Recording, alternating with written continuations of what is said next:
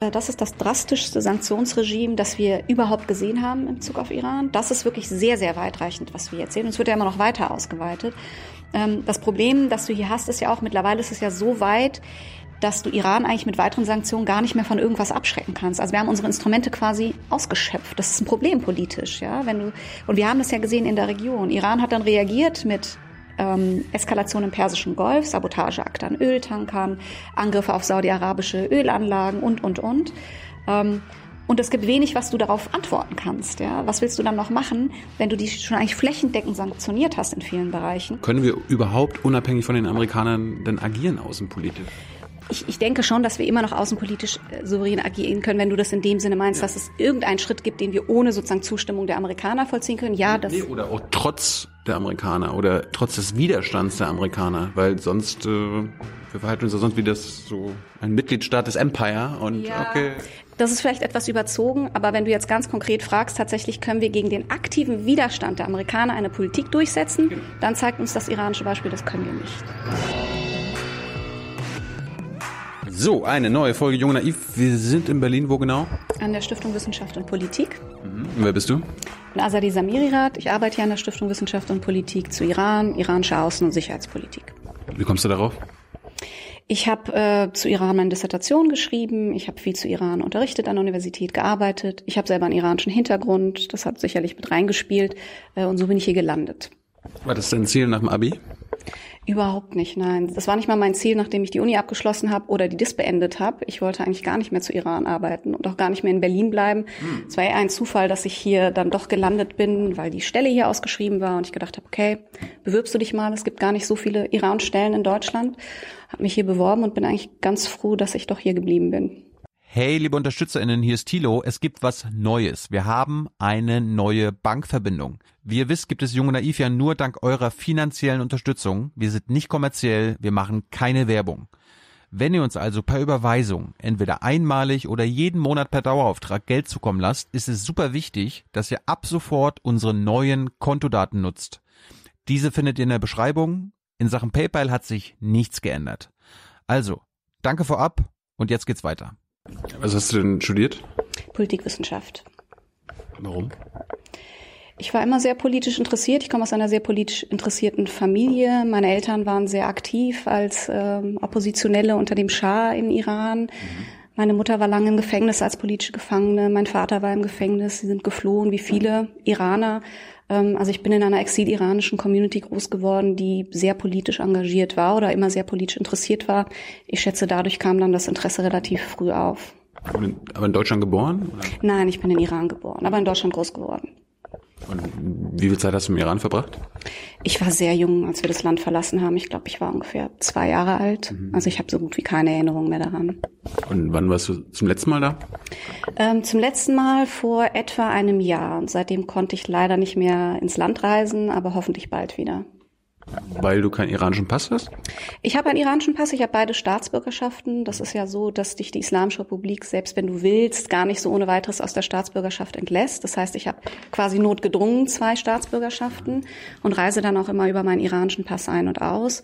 Ähm, Im Moment ist die Lage beim Land auch so, dass es nicht sehr sicher ist, auch gerade für Doppelstaater einzureisen. Es sind ja etliche Doppelstaater im Gefängnis, ähm, darunter Briten, Franzosen, Kanadier, Amerikaner. Ist auch nicht so leicht, die da rauszuholen. Ähm, die Lage ist im Moment tatsächlich auch so, dass Leute, die in meinem Bereich arbeiten, vermutlich besser beraten sind, erstmal nicht mehr ins Land zu reisen. Warum sind Doppelstaatler aktuell gefährdet?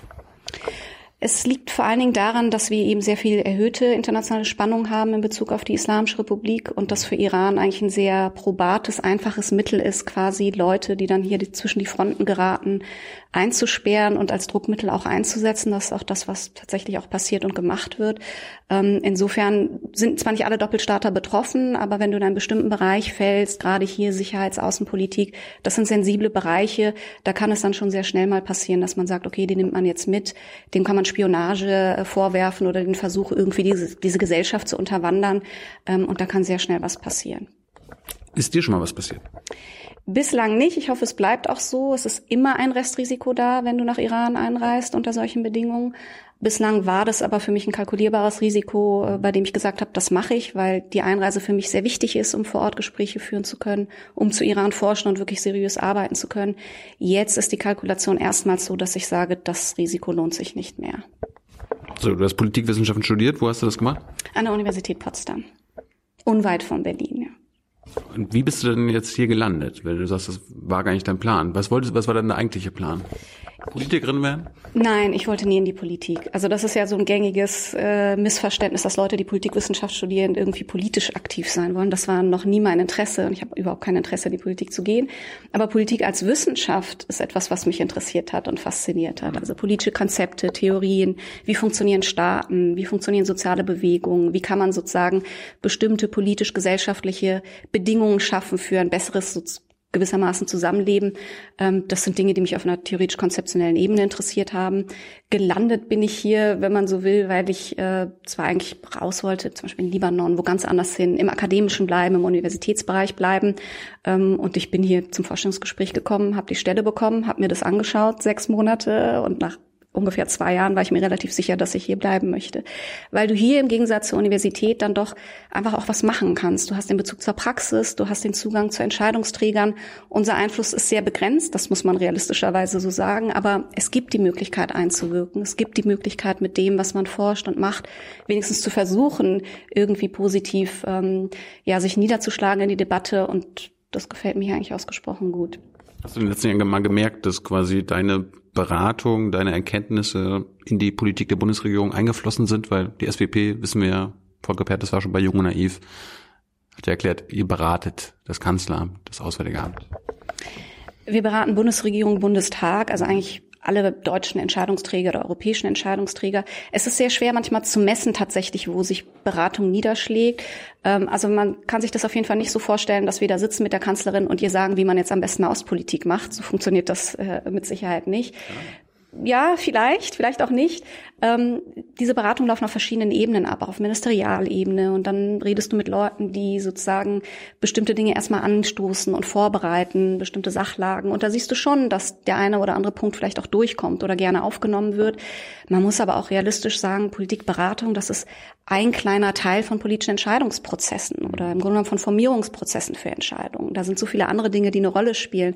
Es ist das eine, ob ich als Entscheidungsträger die Information habe, eine Analyse habe, eine Interpretation habe, äh, auf die ich bauen kann.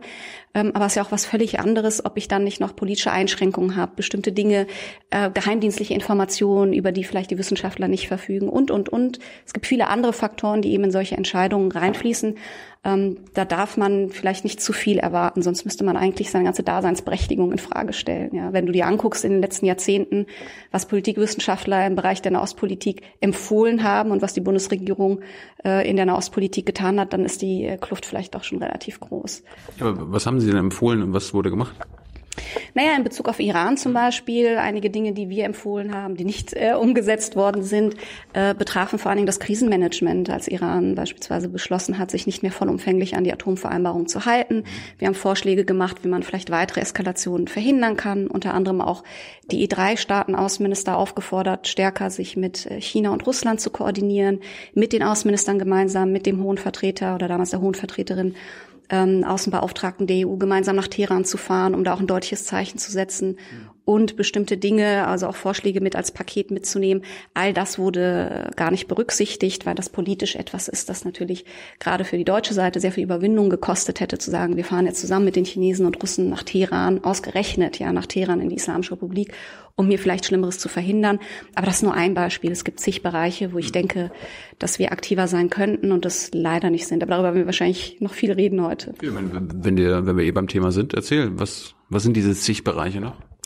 Gut, da müssen wir wahrscheinlich ein bisschen ausholen, um zu sagen, was das Problem eigentlich ist im Moment. Ja, okay, wir können ein bisschen ähm, dort anfangen, sich das anschauen. Mhm. Ähm, ich meine, wir haben jetzt das Problem, dass wir eine Situation haben, in der die US-Politik unter diesem Label maximalen Druck eine Situation geschaffen hat, in der es sehr, sehr schwer ist, eigentlich die Atomvereinbarung überhaupt noch aufrechtzuerhalten und in der es sehr schwer ist, Iran davon abzuhalten, seinerseits weitere eskalatorische Maßnahmen äh, zu vollziehen. Das ist sozusagen die Lage, in der wir uns befinden. Und da haben wir leider feststellen müssen, gerade in den letzten ein, zwei Jahren, dass wir auf europäischer Seite offensichtlich nicht in der Lage sind, uns diesem amerikanischen Druck zu widersetzen, uns diesem Sanktionsdruck zu widersetzen und dem etwas entgegenzusetzen, um das, was wir eigentlich wollen, was unser Interesse ist, nämlich der Erhalt dieser Atomvereinbarung, das zu erreichen. Das ist sozusagen eine der frustrierenden Erkenntnisse, wenn man so will, dass wir nicht in der Lage sind, unser, eines unserer größten außenpolitischen Errungenschaften, nämlich eine Atomvereinbarung mit Iran, mhm. zu halten gegen den US-Druck, dass wir nicht in der Lage sind, wirtschaftlich weiter mit Iran zu kooperieren, etwas, was Iran ja in der Atomvereinbarung zugesprochen worden ist, mhm. obwohl wir das möchten, obwohl wir gesagt haben, dass wir weiterhin zu der Vereinbarung stehen. Und es gelingt uns nicht hier, das zu tun, was notwendig wäre, nämlich erste quasi Schritte zu vollziehen, die dazu führen, dass wir auch auf längere Sicht so etwas wie strategische Autonomie gegenüber den Amerikanern aufbauen können. Obwohl wir das immer sagen und wir behaupten das und wir sagen, wir wollen strategische Autonomie. Und jetzt können wir uns mal angucken, eines unserer wichtigsten Instrumente, die wir auf diesem Gebiet auf den Weg bringen wollten, ist dieses sogenannte Instex. Ja, das ist so ein alternativer Finanzmechanismuskanal, der dazu gedacht war, US-Sanktionen zu umgehen, also keine Dollargeschäfte mehr zu machen, dass wir mit Iran ähm, wirtschaftlich weiter kooperieren können. Das ist nicht nur gegenüber Iran wichtig, sondern auch überhaupt, wenn es um strategische Autonomie geht. Und wenn du dir jetzt anguckst, was hat uns gelungen in Bezug auf Instex, herzlich wenig. Ja, wir haben eigentlich wenig geschafft. Und hier ist ein Bereich, wo wir zum Beispiel gesagt haben, Instex braucht sehr viel mehr Kapital, Instex braucht sehr viel mehr Personal, wenn wir ein wirklichen Zeichen setzen wollen, dass uns das wichtig ist, ja, dass wir uns dass wir Instex ernst nehmen und unsere eigenen Ansprüche auf strategische Autonomie ernst nehmen, dann kann Instex nicht nur aus vier Personen bestehen, die dort sitzen mit einem Budget von zwei Millionen Euro mhm. und dann ernsthaft glauben, dass wir damit Iran dazu bewegen können, in der Atomvereinbarung zu bleiben oder international seriös dieses Anliegen glaubhaft vermitteln können, dass wir strategisch autonom, autonom handeln wollen. Das sind so Bereiche, wo ich denke, da fehlt es einfach nach wie vor unglaublich viel an Courage in der europäischen Außenpolitik und insbesondere auch in der deutschen Außenpolitik. Fehlt da Courage oder ich meine, wurde der Mund aber zu voll genommen, nachdem die Amerikaner den, den Deal gebrochen haben und rausgegangen sind? Also war das quasi so ein Lip-Service quasi an die Öffentlichkeit, ja, wir wollen das retten, aber sie haben schon gewusst, dass das nicht klappen könnte, weil die Amerikaner so stark sind? Oder hast du ihnen das abgenommen, dass sie das wollen? Ich glaube, es gab tatsächlich eine Phase, ähm, es war ja auch ungewöhnlich, wie die Europäer reagiert haben. Also allein, dass sie sich öffentlich dazu bekannt haben, wir bleiben in der Atomvereinbarung und wir lehnen diesen Schritt der Amerikaner ab. Ähm, und wir unternehmen einige Schritte, die darauf hindeuten, dass wir bereit sind, äh, hier sozusagen voranzugehen. Das war ja eher unerwartet. Das war ja schon mehr, als man eigentlich von europäischer Seite gewohnt war. Ich glaube schon, dass damals so eine Stimmung war zu sagen, hey, wir finden hier bestimmte Lösungen, auch ohne die Amerikaner voranzugehen, was die Atomvereinbarung anbelangt. Ähm, ich meine, viele haben frühzeitig gewarnt, das wird so nicht funktionieren und das äh, US, der wirtschaftliche, sozusagen diese wirtschaftliche Macht, über die die Amerikaner verfügen, was das internationale Finanzsystem auch anbelangt, ist so groß, ähm, dass sich eben auch schwer europäische Unternehmen dem nicht beugen können. Ja, also es gelingt uns nicht, ähm, tatsächlich europäische Unternehmen so zu schützen, dass sie nicht betroffen wären von entsprechenden Sanktionen. Ja, und die Amerikaner haben gezeigt, dass sie bereit sind, unter der Trump-Administration diese wirtschaftliche Macht ganz rigoros umzusetzen. Es ist ja das eine, ob die USA sagen, wir wollen nicht mehr in der Atomvereinbarung bleiben, aber was völlig anderes zu sagen, nicht nur das, wir halten andere aktiv davon ab, in der Vereinbarung zu bleiben. Und wir sabotieren und unterminieren eigentlich jede Basis dafür, dass diese Vereinbarung erhalten bleibt. Und dass da von europäischer Seite zu wenig kommt, ist das, was uns eigentlich hier frustriert. Da wünsche ich mir, mir mehr Courage. Das Problem, was wir hier teilweise haben, ist, dass die Europäer einerseits sagen, hey, wir wollen strategisch autonom sein, wir wollen Instex aufbauen, wir wollen eigene Finanzinstrumente aufbauen, die unabhängiger sind vom Dollar, wir wollen mit Iran Wirtschaftskooperation voranbringen, wir wollen sozusagen diesen, diese Art von Sanktionsdruck nicht mit ähm, akzeptieren und befördern, aber wir wollen auch nicht das transatlantische Verhältnis irgendwie beschädigen oder in irgendeiner Form äh, in Frage stellen. Und dieser Spagat gelingt nicht. Also du musst entweder sagen, wir wollen strategisch autonom sein, dann musst du bereit sein, Abstriche zu machen, auch in den Beziehungen. Und die sind ohnehin nicht so gut, so wie sie sind. Oder du sagst, okay, das gelingt uns nicht, aber dann sind wir konsequent und setzen auf transatlantische Beziehungen ähm, so, wie sie sind und schließen uns vielleicht an und sagen, okay, dann bilden wir eine gemeinsame Front. Aber alles zu wollen und nichts richtig sozusagen auf den Weg zu bringen, das ist das Problem, was wir in den letzten gerade zwei Jahren gesehen haben. Ist strategisch autonom was anderes als souverän? Ähm, ja, das ist was anderes als souverän in dem Fall. Also strategisch autonom wäre für mich die Europäische Union in dem Moment, wo, wo es ihr gelingt, eigene Finanzmechanismen aufzustellen, die sie unabhängig machen vom Dollar als Leitwährung in, in bestimmten Bereichen. Also, dass du dann in der Lage bist zu sagen, okay, wenn ich gegenüber Land X die und die Sanktion durchsetzen will, weil ich diese Sanktion durchsetzen will, dann mache ich das. Wenn ich aber gegen Land X das nicht machen möchte, dann bin ich auch in der Lage, meine eigene Politik hier durchzusetzen. Dazu sind wir schlicht im Moment nicht in der Lage. Wir sind nicht in der Lage, unser eigenes europäisches Recht auf europäischen Boden durchzusetzen. Es ist ja beispielsweise europäischen Unternehmen gar nicht gestattet, rechtlich gesehen, sich an amerikanische Sanktionen zu halten. Trotzdem passiert das de facto, weil sie sich entscheiden müssen zwischen einem US-Markt und einem Iran, iranischen Markt und wissen, sie können eigentlich nur verlieren, wenn sie auf dem iranischen Markt aktiv sind.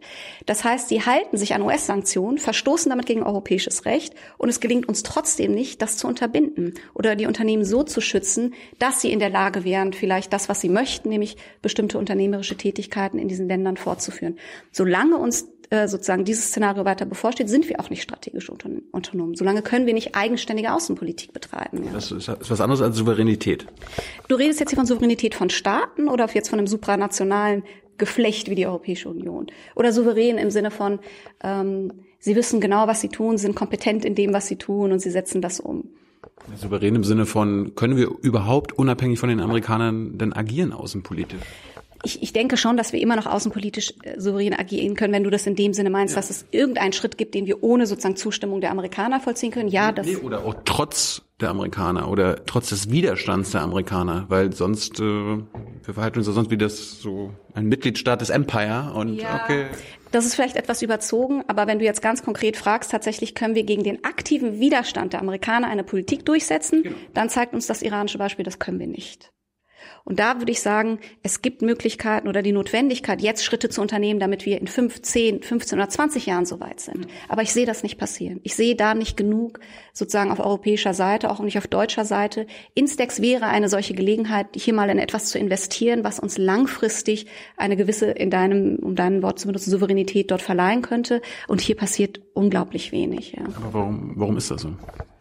Also zum einen, wie ich gesagt habe, habe ich den Eindruck, dass man eben immer noch versucht, zweigleisig zu fahren, dass man immer noch glaubt, okay, das kann gelingen. Zum anderen sagen Leute ganz vielleicht realistisch gesehen, der Druck ist so groß, es gibt so viele Krisenherde in, in Bezug auf die transatlantischen Beziehungen. Wir können uns jetzt nicht 10, 20 dieser Krisenherde leisten. Wir wollen das nicht noch weiter verschlimmern.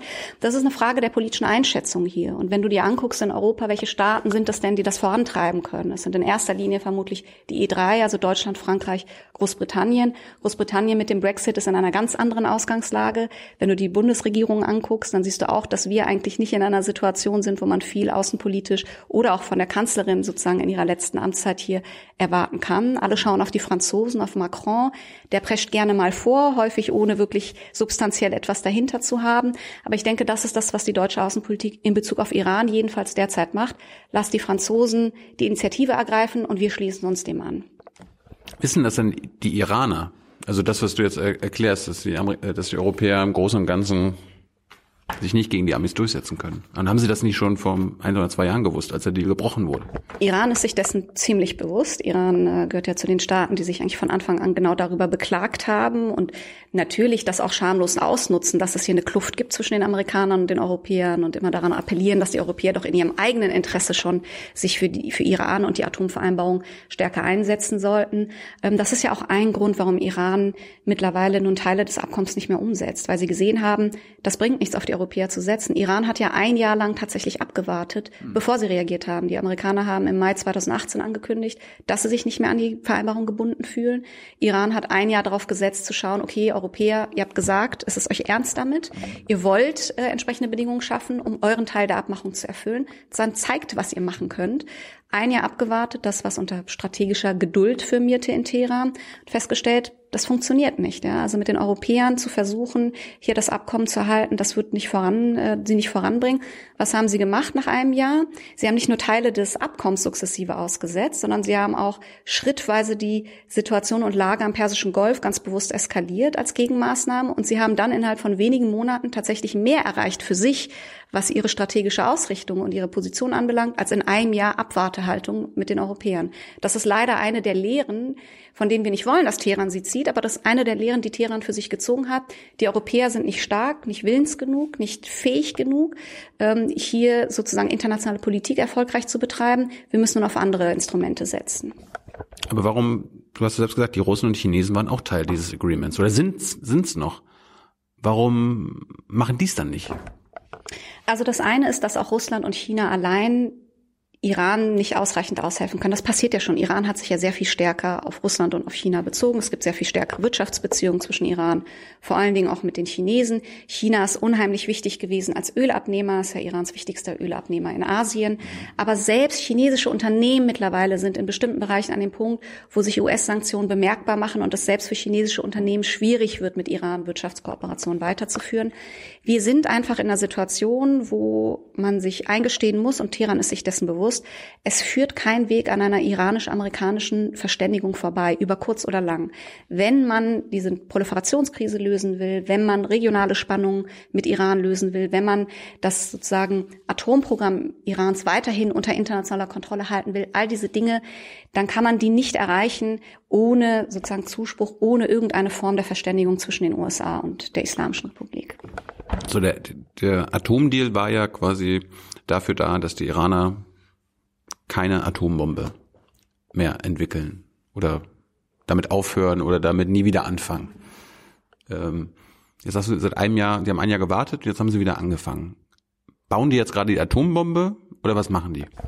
Nein, sie bauen keine Atombombe, ähm, derweil derzeit nicht. Also was macht das Atomabkommen erstmal? Mhm. Ähm, es gibt zwei Dinge, die das Abkommen uns quasi zusichert. Das eine ist eine technisch starke Beschränkung des zivilen Atomprogramms. Iran hat ein ziviles Atomprogramm, das es laut Abkommen auch weiterhin nutzen darf und weiter sozusagen ähm, fortführen darf. Ziviles Atomprogramm heißt sowas wie bei uns unsere Atomkraftwerke, oder genau, was? es gibt ein Atomkraftwerk in Busche, es gibt ähm, sozusagen Forschungseinrichtungen, es gibt Kraftwerke, die medizinische Isotope produzieren und, und, und. Also es gibt verschiedene Bereiche, in denen Iran Atomkraft für sich nutzt. Diese Bereiche sind aber technisch so eingeschränkt worden durch das Abkommen, dass wenn Iran morgen entscheiden sollte, wir bauen eine Bombe, mindestens zwölf Monate Zeit bräuchte, um das nötige äh, waffenfähige Material dafür zu produzieren. Das Im Vergleich zu Deutschland, wir haben ja auch immer noch Atomkraft. Äh, wenn wir damit anfangen wollen würden, wie lange bräuchten wir? Das weiß ich nicht. Ich kenne die Kapazitäten nicht, die Deutschland hat. Ich würde denken, vermutlich bräuchten wir länger, weil das iranische Atomprogramm schon relativ fortgeschritten war vor dem Abkommen. Obwohl die jetzt eingeschränkter sind. Sie sind jetzt eingeschränkter. Sie haben vor dem Abkommen, hat man geschätzt, dass diese sogenannte Ausbruchszeit, also diese zwölf Monate, die es jetzt braucht, bis zum ähm, nötigen Material bei wenigen Monaten lag, ja, drei, vier Monaten. Das, es ist keine so akkurate äh, Berechnung, man weiß es nicht ganz genau, aber schätzungsweise drei, vier Monate. Diese Ausbruchszeit wollte man durch die technische Beschränkung erweitern auf ein Jahr. Das soll uns als internationale Staatengemeinschaft die Möglichkeit geben, wenn wir merken, dass Iran sozusagen verstößt gegen ein rein ziviles Programm, also versucht ein waffenfähiges Programm aufzusetzen, wir Zeit haben, darauf zu reagieren. Wie würden wir das aber bemerken? Und das ist der zweite Punkt, wo das Abkommen äh, einen Mehrwert liefert, der Bereich der Verifikation. Iran sichert durch dieses Abkommen zu, dass es die umfangreichsten Kontrollmöglichkeiten, die wir eigentlich kennen bei einem MPT-Staat bislang, ähm, quasi gestartet. NPT heißt? Äh, das ist der Atomwaffensperrvertrag, also der Nichtverbreitungsvertrag. Äh, Iran ist Mitglied dieser, ähm, dieses äh, NPT-Vertrags. Das heißt, Iran hat sich im NPT dazu äh, bereit erklärt, permanent auf Atomwaffen zu verzichten, so wie andere Mitglieder. Wir haben aber in der Vergangenheit gesehen, dass Iran bestimmte Aktivitäten verfolgt, die nicht rein zivilen Zwecken dienen. Das heißt, das Vertrauen war verspielt. Deswegen haben wir heute eine Atomvereinbarung, weil es dieses Vertrauen nicht gibt. Wir brauchen eine effektive Kontrolle. Das ist das, was die Vereinbarung liefert. Technische Beschränkung und effektive Kontrolle durch die Internationale Atomenergiebehörde. Das heißt, das Programm ist im Moment unter permanenter Kontrolle von internationalen Inspekteuren, die täglich Zugang haben zum immer, auch immer noch. Immer noch. Und das ist der Punkt, wo es jetzt wichtig wird. Du hast ja völlig richtig gesagt, okay, Iran hat doch jetzt angefangen, Teile des Abkommens auszusetzen. Welche Teile sind das? Das sind vor allen Dingen die technischen Beschränkungen. Und da muss man, wenn man sich anguckt, was Iran konkret getan hat, sagen, das hat die Ausbruchzeit nicht wesentlich reduziert. Ja? Wo Iran nichts angefasst hat bisher, und das ist, wenn man so will, die gute Nachricht in diesem ganzen Desaster, es hat den Teil der Verifikation nicht angefasst. Das heißt, weiterhin steht Irans Programm unter internationaler Kontrolle.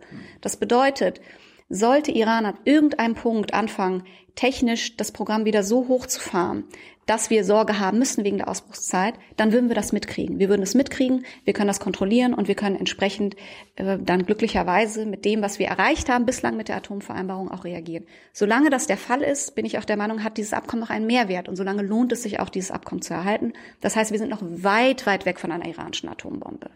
Du sagst, wir würden davon mitbekommen. Wer ist denn wir im Konkreten? Wir ist die Internationale Atomenergiebehörde und die informiert dann entsprechend die, die Staaten. Es gibt also Berichte, die regelmäßig rauskommen über die Irans ähm, Nuklearaktivitäten.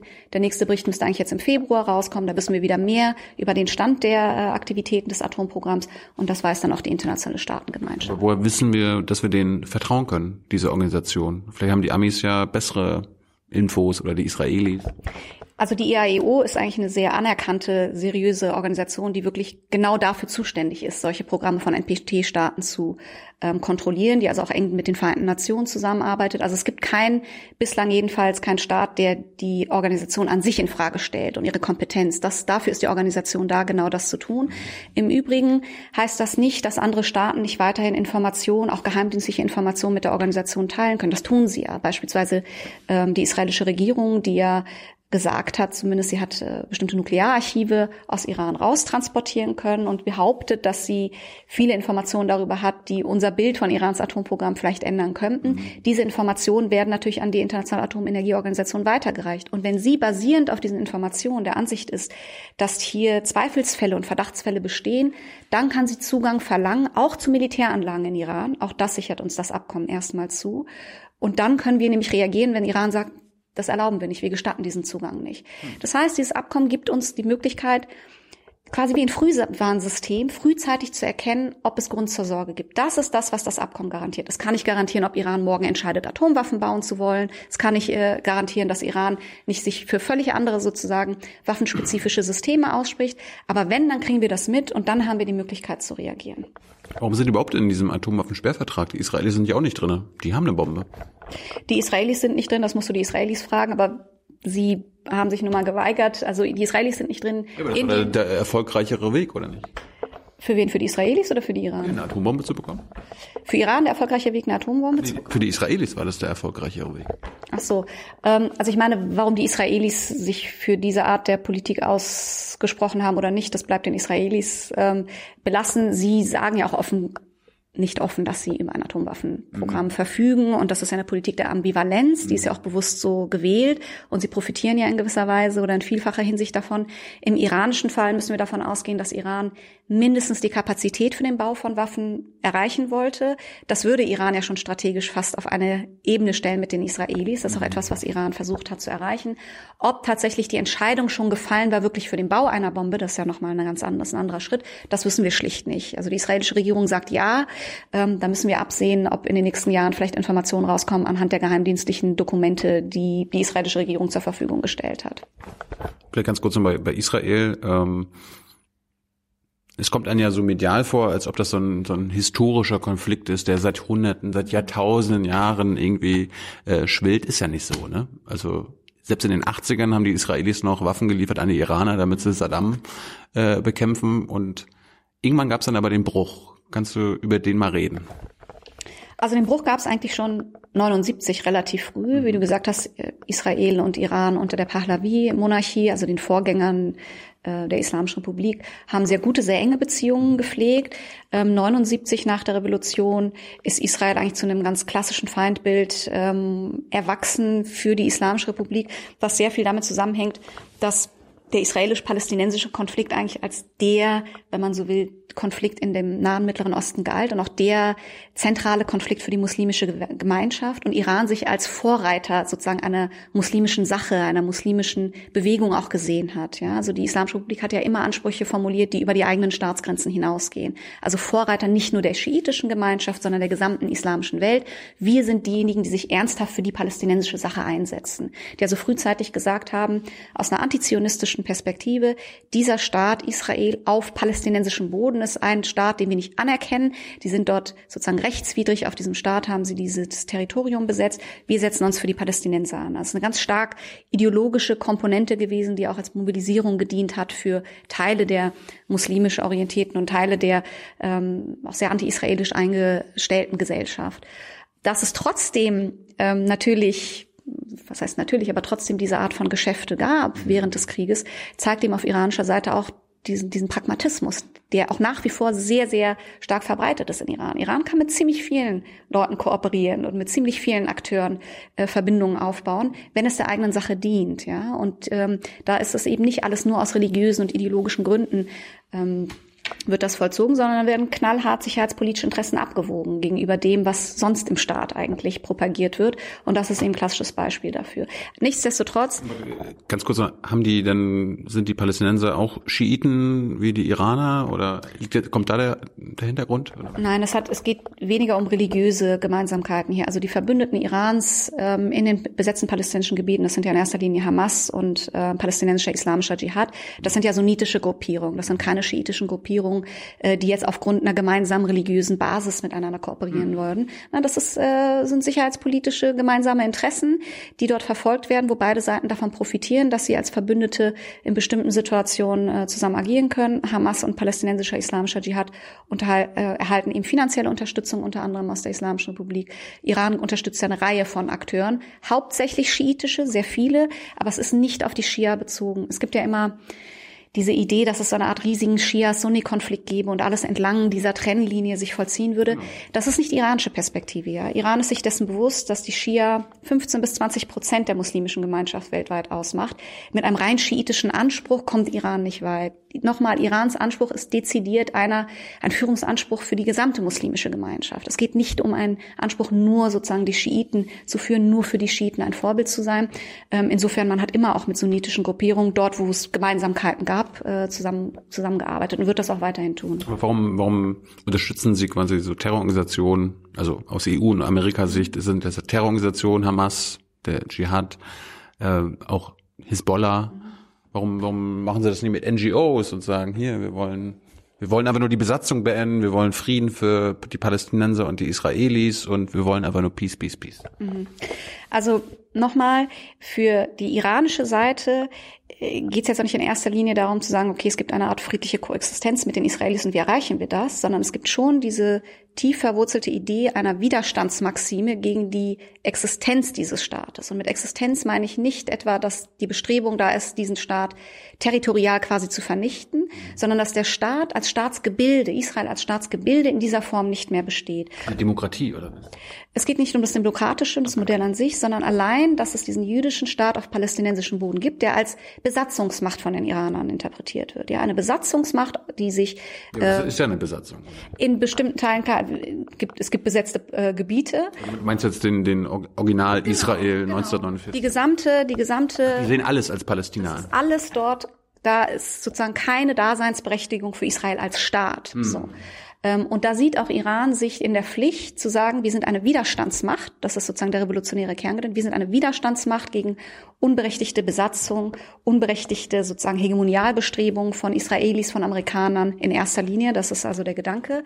Und wer sind also die Partner, die wie wir sich als Widerstandsmacht verstehen. Das sind keine NGOs. Das sind in erster Linie palästinensischer islamischer Dschihad, Hamas, Hisbollah, diejenigen, die wie wir verstehen, revolutionär, dass wir eine Bewegung sind, die diesen Status quo in der Region aufheben will und diese Besatzung, diese rechtswidrige Besatzung aus iranischer Perspektive ähm, mit allen Mitteln, die dafür notwendig sind, beendet. Ja.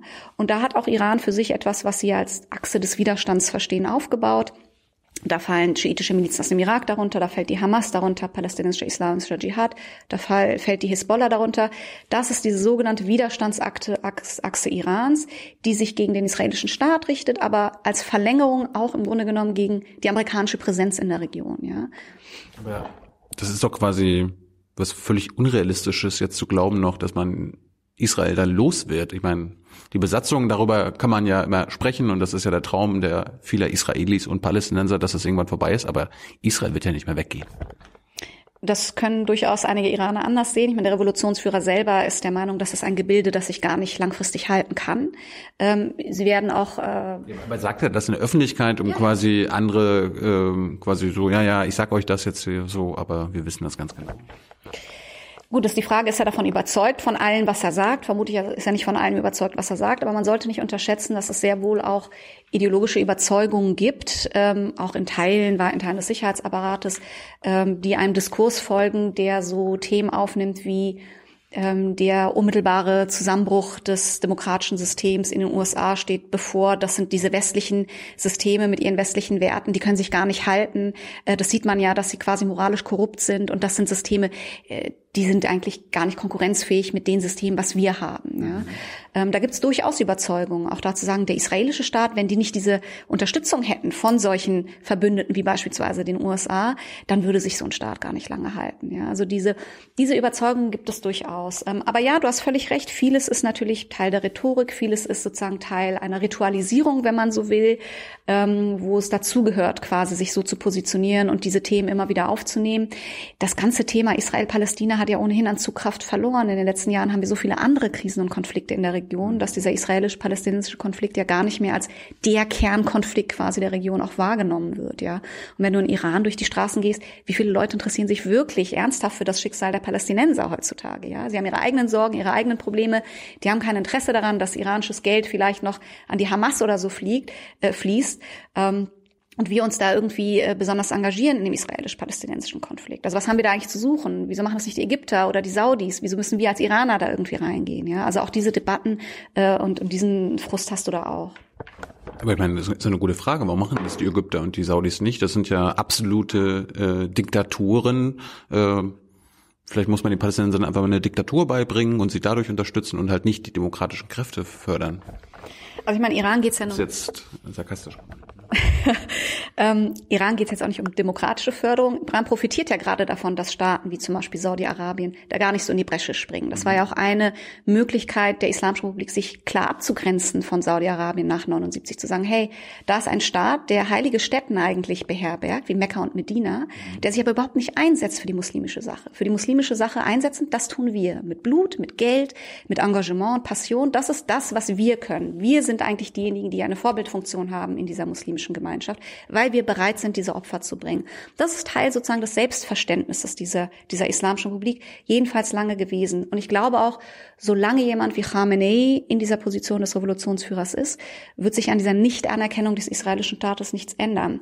Das kann aber anders aussehen, wenn wir vielleicht, man weiß ja nicht, in 15 oder wie viele Jahren auch immer, einen anderen Revolutionsführer haben oder einen Revolutionsrat oder irgendeine andere Konstellation, die wir noch gar nicht absehen können, dann denke ich, gibt es durchaus Möglichkeiten und Gelegenheiten darüber zu sprechen, ob Iran nicht auch dort sehr viel pragmatischer einschwenkt. Denn aus rein sozusagen Kosten-Nutzen-Kalkül ist das ja eigentlich rational nicht zu erklären, ja, dass Iran sich selbst diese Art der sicherheitspolitischen Probleme schafft, indem es den Staat nicht anerkennt und aktiv bekämpft.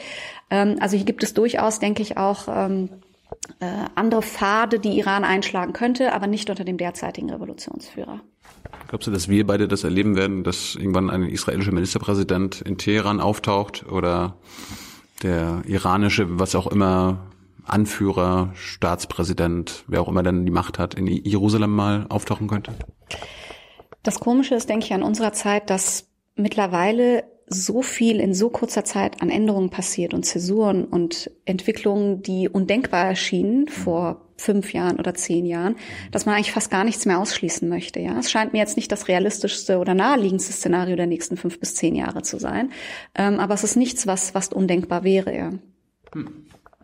Jetzt hast du gerade schon äh, Khamenei angesprochen. Erklär doch mal unseren naiven Publikum, wie der Iran überhaupt aufgebaut ist. Also es ist ja nicht wie Saudi-Arabien, wo quasi MBS und sein Papa da die absoluten Diktatoren sind, sondern wie funktioniert der Iran? Ist das, also ich höre mal auf, das ist eine Theokratie, also so eine religiöse Diktatur. Erklär uns das mal. Ähm, das ist richtig, Iran ist jetzt nicht wie Saudi-Arabien Königreich, wo du einen König hast und der Sohn wird dann Nachfolger, sind sehr eher antimonarchistisch eingestellt nach ihren Erfahrungen mit, äh, mit Monarchien. Ähm, das ist ein sehr widersprüchliches System mit sehr viel Parallelstrukturen. Also du hast republikanische Elemente, das heißt, du hast viele Bereiche im Staat, die gewählt sind. Du hast ein Parlament, das gewählt wird direkt vom Volk. Du hast einen Präsidenten, der direkt gewählt wird vom Volk. Du hast ähm, eine andere Institution noch, den ähm, äh, sogenannten ähm, Expertenrat, der gewählt wird direkt vom Volk. Und dann hast du diese theokratischen Elemente. Du hast den sogenannten Wächterrat. Das sind nur zwölf Personen, von denen die Hälfte vom Revolutionsführer ernannt werden. Das sind Geistliche und sechs Juristen, die vom Parlament benannt werden. Das ist ein ganz kleines Gremium von zwölf Personen, das unfassbar einflussreich und mächtig ist. Eines der wichtigsten Machtzentren in diesem Land. Was macht der Wächterrat? Dieser Wächterrat ist unter anderem dafür zuständig, festzustellen quasi, ob bestimmte Gesetzgebungen im Einklang stehen mit islamischen Glaubenssätzen. Das heißt, der Wächterrat kann Gesetze, die das Parlament beschließt, einfach ablehnen, sagen, das passt nicht. Und der Wächterrat, und das ist ganz wesentlich, hat eine Selektionsaufgabe. Er entscheidet, wer zu Wahlen überhaupt zugelassen wird. Das heißt, du hast... Auf allen Ebenen oder nur Präsident? Ähm, nicht auf lokaler Ebene, das ist die einzige Ebene, auf der der Wächterrat das äh, nicht tut, aber auf Parlamentsebene und auf Präsidentenebene ist das der Fall. Nächste Woche, nächsten Freitag äh, finden Parlamentswahlen statt in Iran und der Wächterrat hat von 16.000 Kandidaten nur 7.100 zugelassen. Ähm, das ist eine der höchsten sozusagen ähm, Ausschlussraten Staaten, die wir erlebt haben in den letzten äh, Jahren der Islamischen Republik, das ganze Reformlager ist praktisch fast komplett ausgeschlossen worden von den Wahlen. Das heißt, du hast hier einen Bereich, ähm, ein Gremium, das unglaublich machtvoll schon vorher bestimmen kann, wer überhaupt mitspielen darf, ja, und mitspielen kann in diesem System. Also die sind sehr wichtig.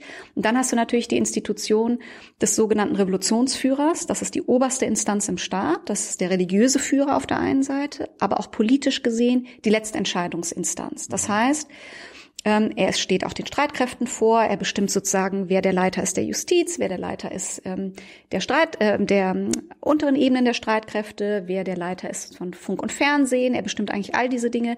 Er bestimmt die Rahmenbedingungen, strategische Ausrichtungen der Außen- und Innenpolitik. Er ist aber nicht für das alltägliche Geschäft quasi zuständig. Ja. Was, was ist der Unterschied zwischen ihm und einem Diktator oder einem absoluten Monarchen? Ein absoluter Monarch ähm, in einer absoluten Monarchie hat mehr Befugnisse und Möglichkeiten, eigenständig zu entscheiden als Khamenei. Das hat mit dem immer noch vorhandenen republikanischen quasi Erbe dieser Revolution zu tun. Iran hat ja vorher schon eine sehr lange republikanische Geschichte gehabt. Es gab eine konstitutionelle Revolution Anfang des 20. Jahrhunderts. Hier hat man nicht ganz von vorne angefangen. Also es ist Khomeini auch nach 79 nicht gelungen, quasi alle republikanischen Kräfte komplett aus diesem Staat rauszudrängen. Das, deswegen haben wir dieses Hybrid. Wir haben diese verschiedenen Parallelstrukturen im Land, die nach wie vor da sind.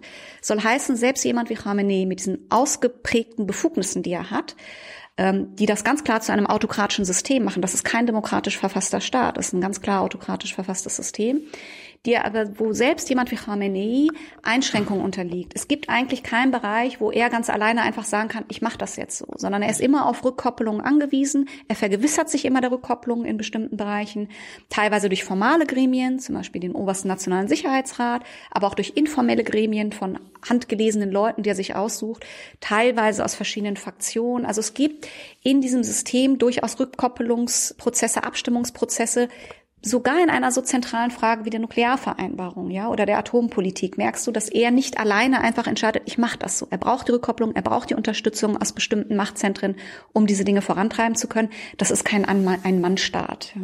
Wo, wo, kommen diese demokratischen Elemente äh, im Iran her? Ich meine, du, du meintest ja vorher, oder wissen wir ja auch, der Schah, ein Schah, also quasi ein Monarch, war ja vor der Revolution an der Macht. Aber es gab vorher schon Parlament, es gab vorher schon Premierminister, es gab vorher schon eine konstitutionelle Bewegung. Es gab vor dem Schah. Ähm, nee, vor der Islam iranischen Revolution von 79. Also es gab schon während der Monarchie, also es ist ja von einer Iran ist von der Qajar-Dynastie, also von einer absoluten Monarchie zu einer konstitutionellen Monarchie während der Pahlavi-Zeit ähm, quasi äh, transformiert worden durch auch gesellschaftlichen Druck, durch Druck von unten. Also Iran hatte frühzeitig ein Parlament, eine konstitutionelle Bewegung gehabt, wie gesagt, Anfang des Jahrhunderts. Und da sind über Jahrzehnte eben schon Strukturen erwachsen. Ähm, wir haben eine starke linke Bewegung in Iran gehabt, eine starke Arbeiterbewegung, Kommunistenbewegung, revolutionäre dritte Weltdiskurse. Also da kam sehr viel in Iran zusammen. Es gab bereits eine starke Frauenbewegung, es gab eine große politische Debatte in diesem Land.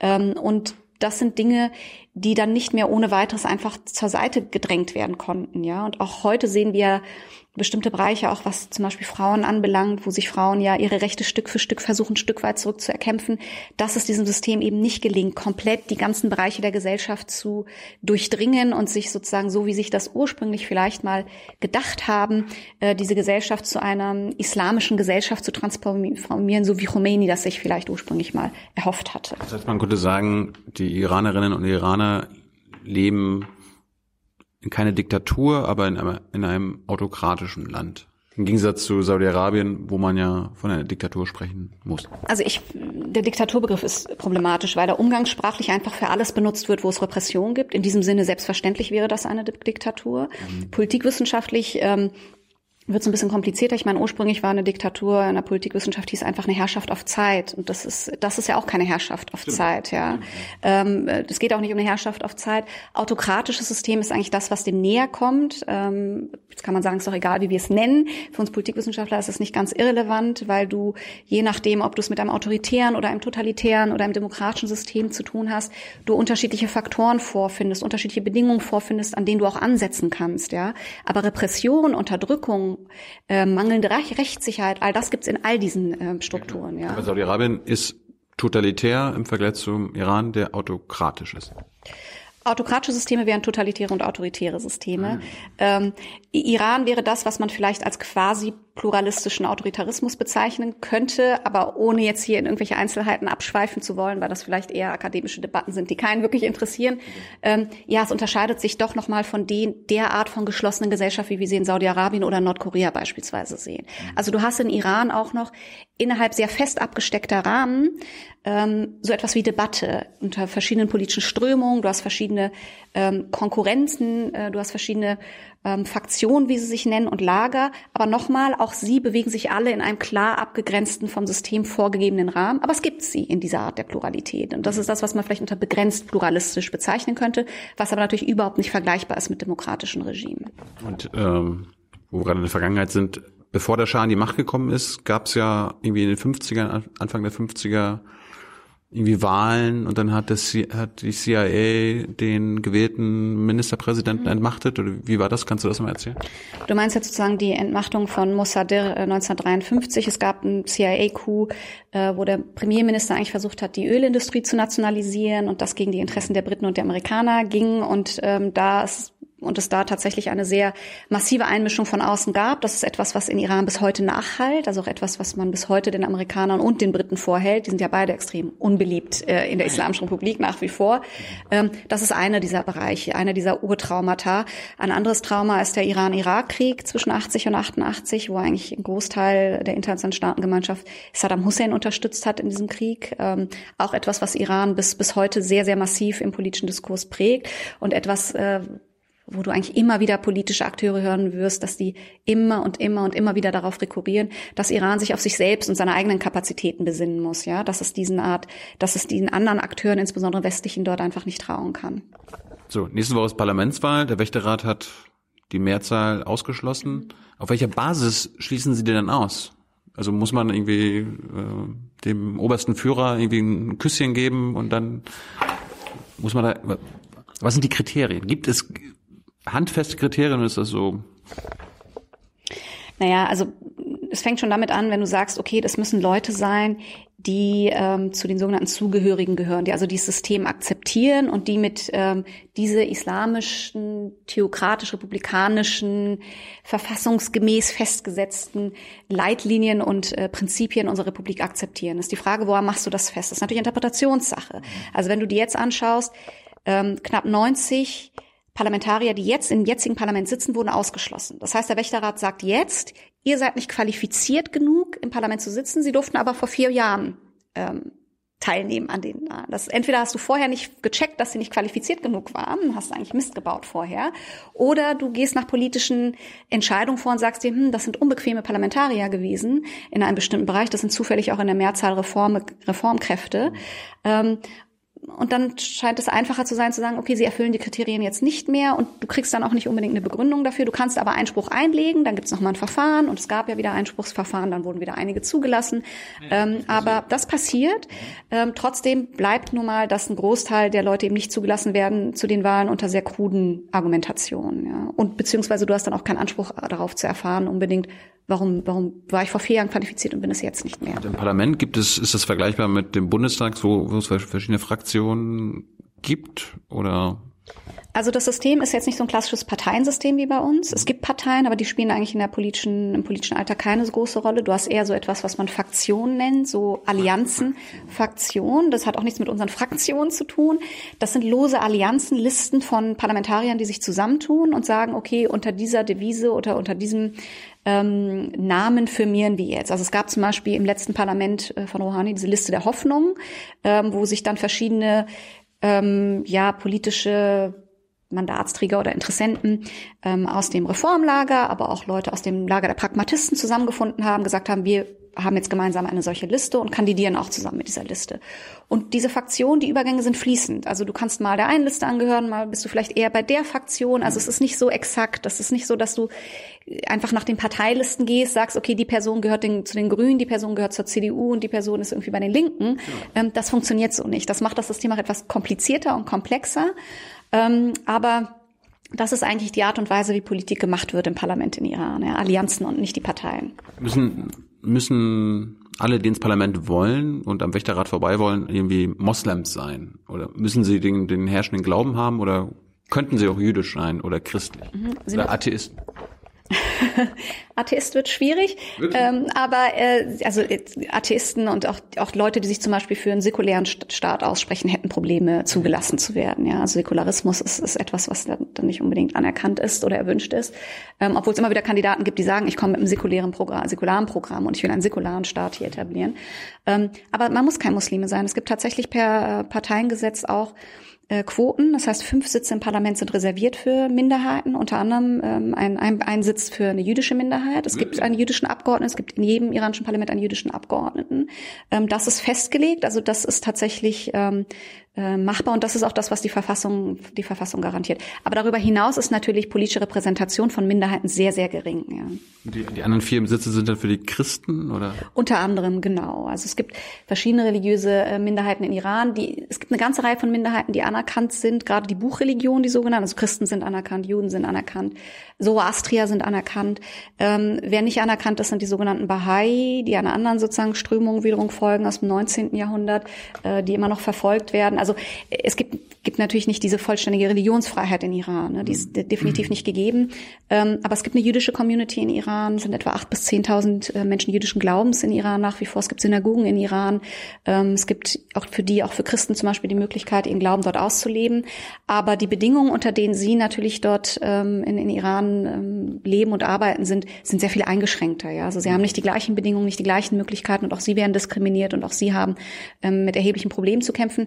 Aber nach wie vor gibt es diese Sitze, die festen Sitze gibt es für, für diese religiösen Minderheiten ähm, und die sind verfassungsgemäß auch zugesprochen. Könnte der eine Sitz für den jüdischen Abgeordneten, könnte der jüdische Abgeordnete auch schwul sein? Nein, nein. Also Homosexualität ist, äh, ist in Iran nicht nur nicht anerkannt, mhm. äh, sondern äh, darauf steht im schlimmsten Fall auch die Todesstrafe. Wird das verhängt? Es gibt ja so, keine Ahnung, amerikanische Propaganda, wo immer ständig gesagt wird, dass äh, ständig Schwule Lesben im Iran gehängt werden. Ist das denn tatsächlich so? Also Hinrichtung von äh, Homosexuellen, das passiert in Iran. Ja, also es gibt also Hinrichtungsraten in Iran sind extrem hoch. Äh, Iran rangiert ja sozusagen nach China an zweiter Stelle, was Hinrichtungen weltweit anbelangt. Wenn wir rein nach pro Kopf gehen, ist Iran sogar an erster Stelle. Ähm, wir mhm. haben äh, teilweise, also unter Rouhani, äh, ich glaube 2015 waren wir bei fast 1000 Hinrichtungen in dem Jahr. Ja, das sind schon enorm hohe Zahlen. Ein erheblicher Teil der Hinrichtungen Richtung geht auf Drogendelikte zurück. Also Iran hat ein sehr harsches äh, Strafrecht. Hier hat es einige Reformen gegeben in der Vergangenheit, die erfreulich sind, wenn man so will, so kleiner Lichtblick, dass also ähm, nicht mehr für jedes Drogendelikt ähm, sozusagen gleich die Todesstrafe verhängt wird. Wir haben ein sehr großes Drogenproblem in Iran, was auch lange quasi äh, verschwiegen wurde. Schätzungsweise drei Millionen iranische Bürger sind von sehr, sehr harten Drogen abhängig. Ähm, und da war es lange Zeit so, dass du beispielsweise, wenn du fünf Gramm ähm, Heroin bei dir hattest und das ähm, äh, quasi mit 5 Gramm Heroin erwischt worden, bis darauf schon die Todesstrafe stand. Jetzt ist das sozusagen hochgebracht auf 50 Gramm. Ähm, ich hoffe, ich bringe jetzt hier nicht die Drogen äh, durcheinander, aber ich kenne mich damit auch nicht gut aus. Ähm, jedenfalls nee, da. Heroin macht ja Sinn wegen Afghanistan. Ja, da ist mehr Opium sozusagen, der Opium, ähm, ja, die haben ganzen Mondplantagen und so dort. Also ist, Iran hat wirklich ein Drogenproblem, auch aufgrund der iranisch-afghanischen Grenze, wo sehr viel Drogenverkehr passiert, wo Iran auch relativ erfolgreich sehr viel des Drogenverkehrs auch sozusagen unterbindet, übrigens auch mit europäischer finanzieller Unterstützung. Mhm. Ähm, aber die, diese Reform, diese, dieser äh, äh, die Reform in dieser in diesem Bereich der Drogenpolitik hat tatsächlich die Hinrichtungszahlen nochmal drastisch gesenkt. Also wir haben vom einen Jahr auf den nächsten tatsächlich nicht mehr 500 äh, Hinrichtungen gehabt, sondern 250. Das macht schon eine Menge aus, ja, in diesem Bereich. Und teilweise hast du halt eben auch politische Aktivisten, denen dann einfach Drogendelikte vorgeworfen werden, ja, oder unterstellt werden und die dann unter dem Vorwand, dass sie irgendwie äh, Drogen versucht haben, dort äh, mit Drogenhandel zu betreiben, ähm, dann äh, verurteilt wurden. Aber auch, aber auch explizit, weil sie homosexuell sind. Ja, es gibt Hinrichtungen explizit aufgrund von Homosexualität. Es gibt Hinrichtungen von Minderjährigen. Es gibt Verurteilung von Minderjährigen. Ähm, es werden Todesstrafen gegenüber Minderjährigen ähm, verhängt. Also das sind ganz extrem äh, tragische Bedingungen, was das äh, betrifft. Und das ist nach wie vor ein riesiges Problem. Ich habe gehört, es gibt äh, Schwulenclubs in Teheran und so weiter. Es gibt, das, das, da sind wir vielleicht bei der Schizophrenie solcher Gesellschaften. Es ist unfassbar viel verboten und du kriegst aber fast alles, was du willst. Ja, natürlich darfst du keinen Alkohol trinken in, in Iran und trotzdem kriegst du Alkohol, wenn du Alkohol haben willst. Du kannst auch im Restaurant Alkohol kriegen. Du kannst auch teilweise deinen eigenen Alkohol mitbringen ins Restaurant und dann rausholen. Ähm, es gibt Partys in Teheran, es gibt Sex vor der Ehe in, in Iran. Ja, also es gibt alles, was was es in anderen Gesellschaften im Grunde genommen auch gibt. Und es gibt auch in diesen Staaten natürlich große Schwarzmärkte. Du kriegst jeden Film, den du willst, jede Musik Musik, die du hören willst, ähm, Kleidung, die du willst. Ähm, aber das muss sich natürlich in so einem versteckten Raum abspielen, beziehungsweise es gibt Räume, wo der Staat eben weiß und sieht, dem kommt er nicht mehr sozusagen hinterher und die sind dann quasi akzeptiert. Da musst du aber aufpassen, es kann natürlich jederzeit passieren, dass du trotzdem deswegen mitgenommen wirst. Ja, es passiert ja auch leider immer wieder, dass es Partys gibt von jungen Menschen, die einfach feiern wollen und diese Partys werden dann gestürmt von Sicherheitskräften und die werden mitgenommen und denen drohen dann wirklich extrem hohe Haftstrafen und Bestrafungen, je nachdem, was ihnen dann vorgeworfen wird. Ähm, aber es das heißt nicht, dass diese Gesellschaft nicht total vibrant ist und irgendwie vibriert und passioniert ist und dass da nicht ständig sozusagen etwas am Laufen ist. Da ist unglaublich viel Musikszene, Künstlerszene, viele äh, Leute, die sich einfach diese Freiräume selber schaffen. Gibt es freien Zugang zum Internet? Nein, es gibt keinen freien Zugang zum Internet. Ähm, viele Iraner nutzen VPNs, um auf bestimmte Dienste zugreifen zu können. Auch da hast du wieder eine massive Schizophrenie. Ähm, Twitter beispielsweise ist gar nicht gestattet in Iran. Aber der Revolutionsführer selbst hat fünf Twitter-Accounts, ja, ähm, und fast alle sozusagen ranghohen Namen äh, in, in der iranischen Politik und iranischen äh, Führung haben eigene Twitter-Accounts. Ahmadinejad hat einen eigenen Twitter-Account, auf Englisch übrigens. Er richtet sich eher an uns und nicht an die iranische Öffentlichkeit. Ähm, das sind so äh, klassische schizophrene Situationen für alle Iraner. Wir haben jetzt ein Problem, dass Iran nach den gerade Sanktionsdruck der letzten Jahre, und das ist ein Bereich, wo Sanktionen wieder gezeigt haben, wie kontraproduktiv sie eigentlich sind, ein nationales Netz versucht zu etablieren, ein nationales Internet, wo sie also volle Kontrolle haben wollen. China. Oder? Genau, also nach dem Vorbild, wenn man so will, nach chinesischem Vorbild. Ähm, und sie haben das extrem ausgebaut in den letzten Jahren. Also wir haben vor ein paar Jahren, als wir Proteste haben, gesehen, dass Iran gelungen ist, das Internet komplett zu blockieren, aber nur für kurze Zeit, weil sich die Leute natürlich über entsprechende äh, Messenger-Dienste organisieren. Sie versammeln sich, sie tauschen Informationen aus, sie filmen, was auf der Straße passiert und sie teilen diese Bilder, diese Videos, machen auf sich aufmerksam international. Und das hat den iranischen Staat sehr viel Geld gekostet, denn wenn du Internet blockierst, sind ja nicht nur die Protestierenden davon betroffen, es sind Behörden davon betroffen, Unternehmen davon betroffen. Das waren Millionenverluste für Iran. Mhm. Ähm, und auch der Sanktionsdruck hat äh, Iran eigentlich dazu bewegt, zu sagen, okay, wir müssen unabhängiger werden in diesem Bereich und es müssen mehr Server sozusagen in Iran genutzt werden und nicht so viel außerhalb des Landes, haben dieses Netz aufgebaut und sind mittlerweile in der Lage, ähm, die das Internet über Tage hinweg zu blockieren. Das haben wir jetzt erlebt im November letzten Jahres, als wir Demonstrationen hatten, Massendemonstrationen, dass die Leute über mehrere Tage hinweg überhaupt keinen Zugang mehr hatten zum Netz, weil sie nun ein nationales Netz haben, das für ungefähr sieben Prozent der iranischen Behörden, also der iranischen Gesellschaft noch zugänglich war. Also bestimmte Unternehmen konnten das noch nutzen, bestimmte Institutionen konnten das noch nutzen. Und sie machen es preiswert für die Leute zu sagen, okay, wenn du zum Beispiel einen Dienst benutzt wie Apparat, der ein iranischer Dienst ist, dann zahlst du nur halb so viel, als wenn du dann versuchst, einen Dienst wie YouTube oder so zu nutzen. Das heißt, es gibt quasi finanzielle Anreize, auch für iranische Unternehmen und andere, in diesem Netz zu verbleiben. Und das sind so Dinge, ähm, wo wir eigentlich sehr viel Schaden angerichtet haben, weil beispielsweise durch die Sanktionen auch Dienste von Google, Dienste von Messenger-Systemen wie Signal, Telegram, das sind die Dienste, die in Iran massig verbreitet sind. Telegram hat fast 45 Millionen äh, Nutzer in Iran, ja, in einem 80 Millionen Staat, die aufgrund von Sanktionen nicht mehr ohne weiteres für die Iraner genutzt werden, von den Iranern genutzt werden, sondern können, sondern gesperrt sind, ja, aufgrund des Sanktionsdrucks. Und das heißt, das macht es den Leuten auch schwer, sich zu vernetzen und zwingt sie teilweise auf Dienste zurückzugreifen, die sie gar nicht nutzen wollen. Also auch hier schaden wir eigentlich der Protestbewegung, wir schaden eigentlich den Leuten vor Ort unter diesem vermeintlichen sozusagen Ziel durch maximalen Druck der iranischen Bevölkerung beistehen zu wollen. Wie, wie lange gibt es denn schon Sanktionen, internationale Sanktionen gegen Iran? Also Sanktionen gibt es ja schon seit vier Jahrzehnten in verschiedenen Formen. Seit 79. Seit, es gibt eigentlich sehr frühzeitig äh, gab es schon Sanktionen. Es gibt warum eigentlich? Also ich meine, war die internationale Gemeinschaft nicht froh, dass quasi ein Monarch, absoluter Monarch, äh, abtreten muss? Die Sanktionen sind ja nicht mit dem ersten Tag verhängt worden, sondern wir haben dann zum Beispiel sehr frühzeitig die Besetzung der amerikanischen Botschaft beispielsweise gehabt, wodurch auch die iranisch-amerikanischen Beziehungen eigentlich dann erstmals komplett auseinandergebrochen sind. Ähm, also hier Botschaftsbesetzung zum Beispiel. Du kannst nicht, als, wenn du als Staat das zulässt, dass ähm, äh, Botschaftsgebäude gestürmt werden. Das ist ja etwas, was in Iran fast schon so ein bisschen Tradition hat, muss man leider sagen. Ähm, wir sehen das ja immer wieder, dass Botschaften gestürmt werden. Also auch der Versuch in Bagdad beispielsweise, die amerikanische Botschaft dort äh, zu belagern, auch die britische Botschaft zum Beispiel in Iran. Es gibt immer wieder solche Übergriffe auf, auf Botschaftsgebäude, wo der Staat dafür zuständig ist, eigentlich diesen diplomatischen Verkehr und diesen diplomatischen Raum zu schützen äh, und dem aber nicht in, in vollem Maße nachkommt. Ähm, das heißt, Sanktionen kamen dann nach und nach, ja, mit den Menschenrechtsverletzungen, mit den, ähm, mit allem, was wir in Iran seitdem erlebt haben. Es gibt ja auch nach wie vor beispielsweise EU-Sanktionen gegenüber Iran. Das vergisst man ja immer, weil man denkt, dass mit der Atomvereinbarung die Europäer alle Sanktionen aufgehoben hätten. Natürlich mhm. ist das nicht der Fall. Es gibt nach wie vor EU-Sanktionen aufgrund von Menschenrechtsverletzungen. Es gibt nach wie vor EU-Sanktionen aufgrund von Unterstützung internationalen Terrorismus. Die Sanktionen, die ausgesetzt wurden, sind die nuklearbezogenen Sanktionen gewesen, beispielsweise im Energiesektor. Das sind Sanktionen, die ausgesetzt worden sind. Aber natürlich gibt es nach nach wie vor eine Reihe von anderen Sanktionen, die auch die Europäer mittragen. Was, was sind das für Sanktionen? Also wie, wie, wie, was wollen wir da erreichen? Das sind zum Teil sozusagen Einreiseverbote, zum Teil sozusagen Festschreibung von Konten, die bestimmte Akteure haben, also Listung von Leuten, die auf Sanktionslisten stehen, also die auf solche, äh, die gesammelt werden und die dann keinen Zugriff haben auf bestimmte Banken und ähnliches, wo sie oder auf bestimmte Konten, wo sie Geld lagern. Das sind diese Art von Sanktionen. Das ist ja nachvollziehbar. Das sind ähm, nachvollziehbare Sanktionen und nicht jede Art der Sanktion ist kontraproduktiv.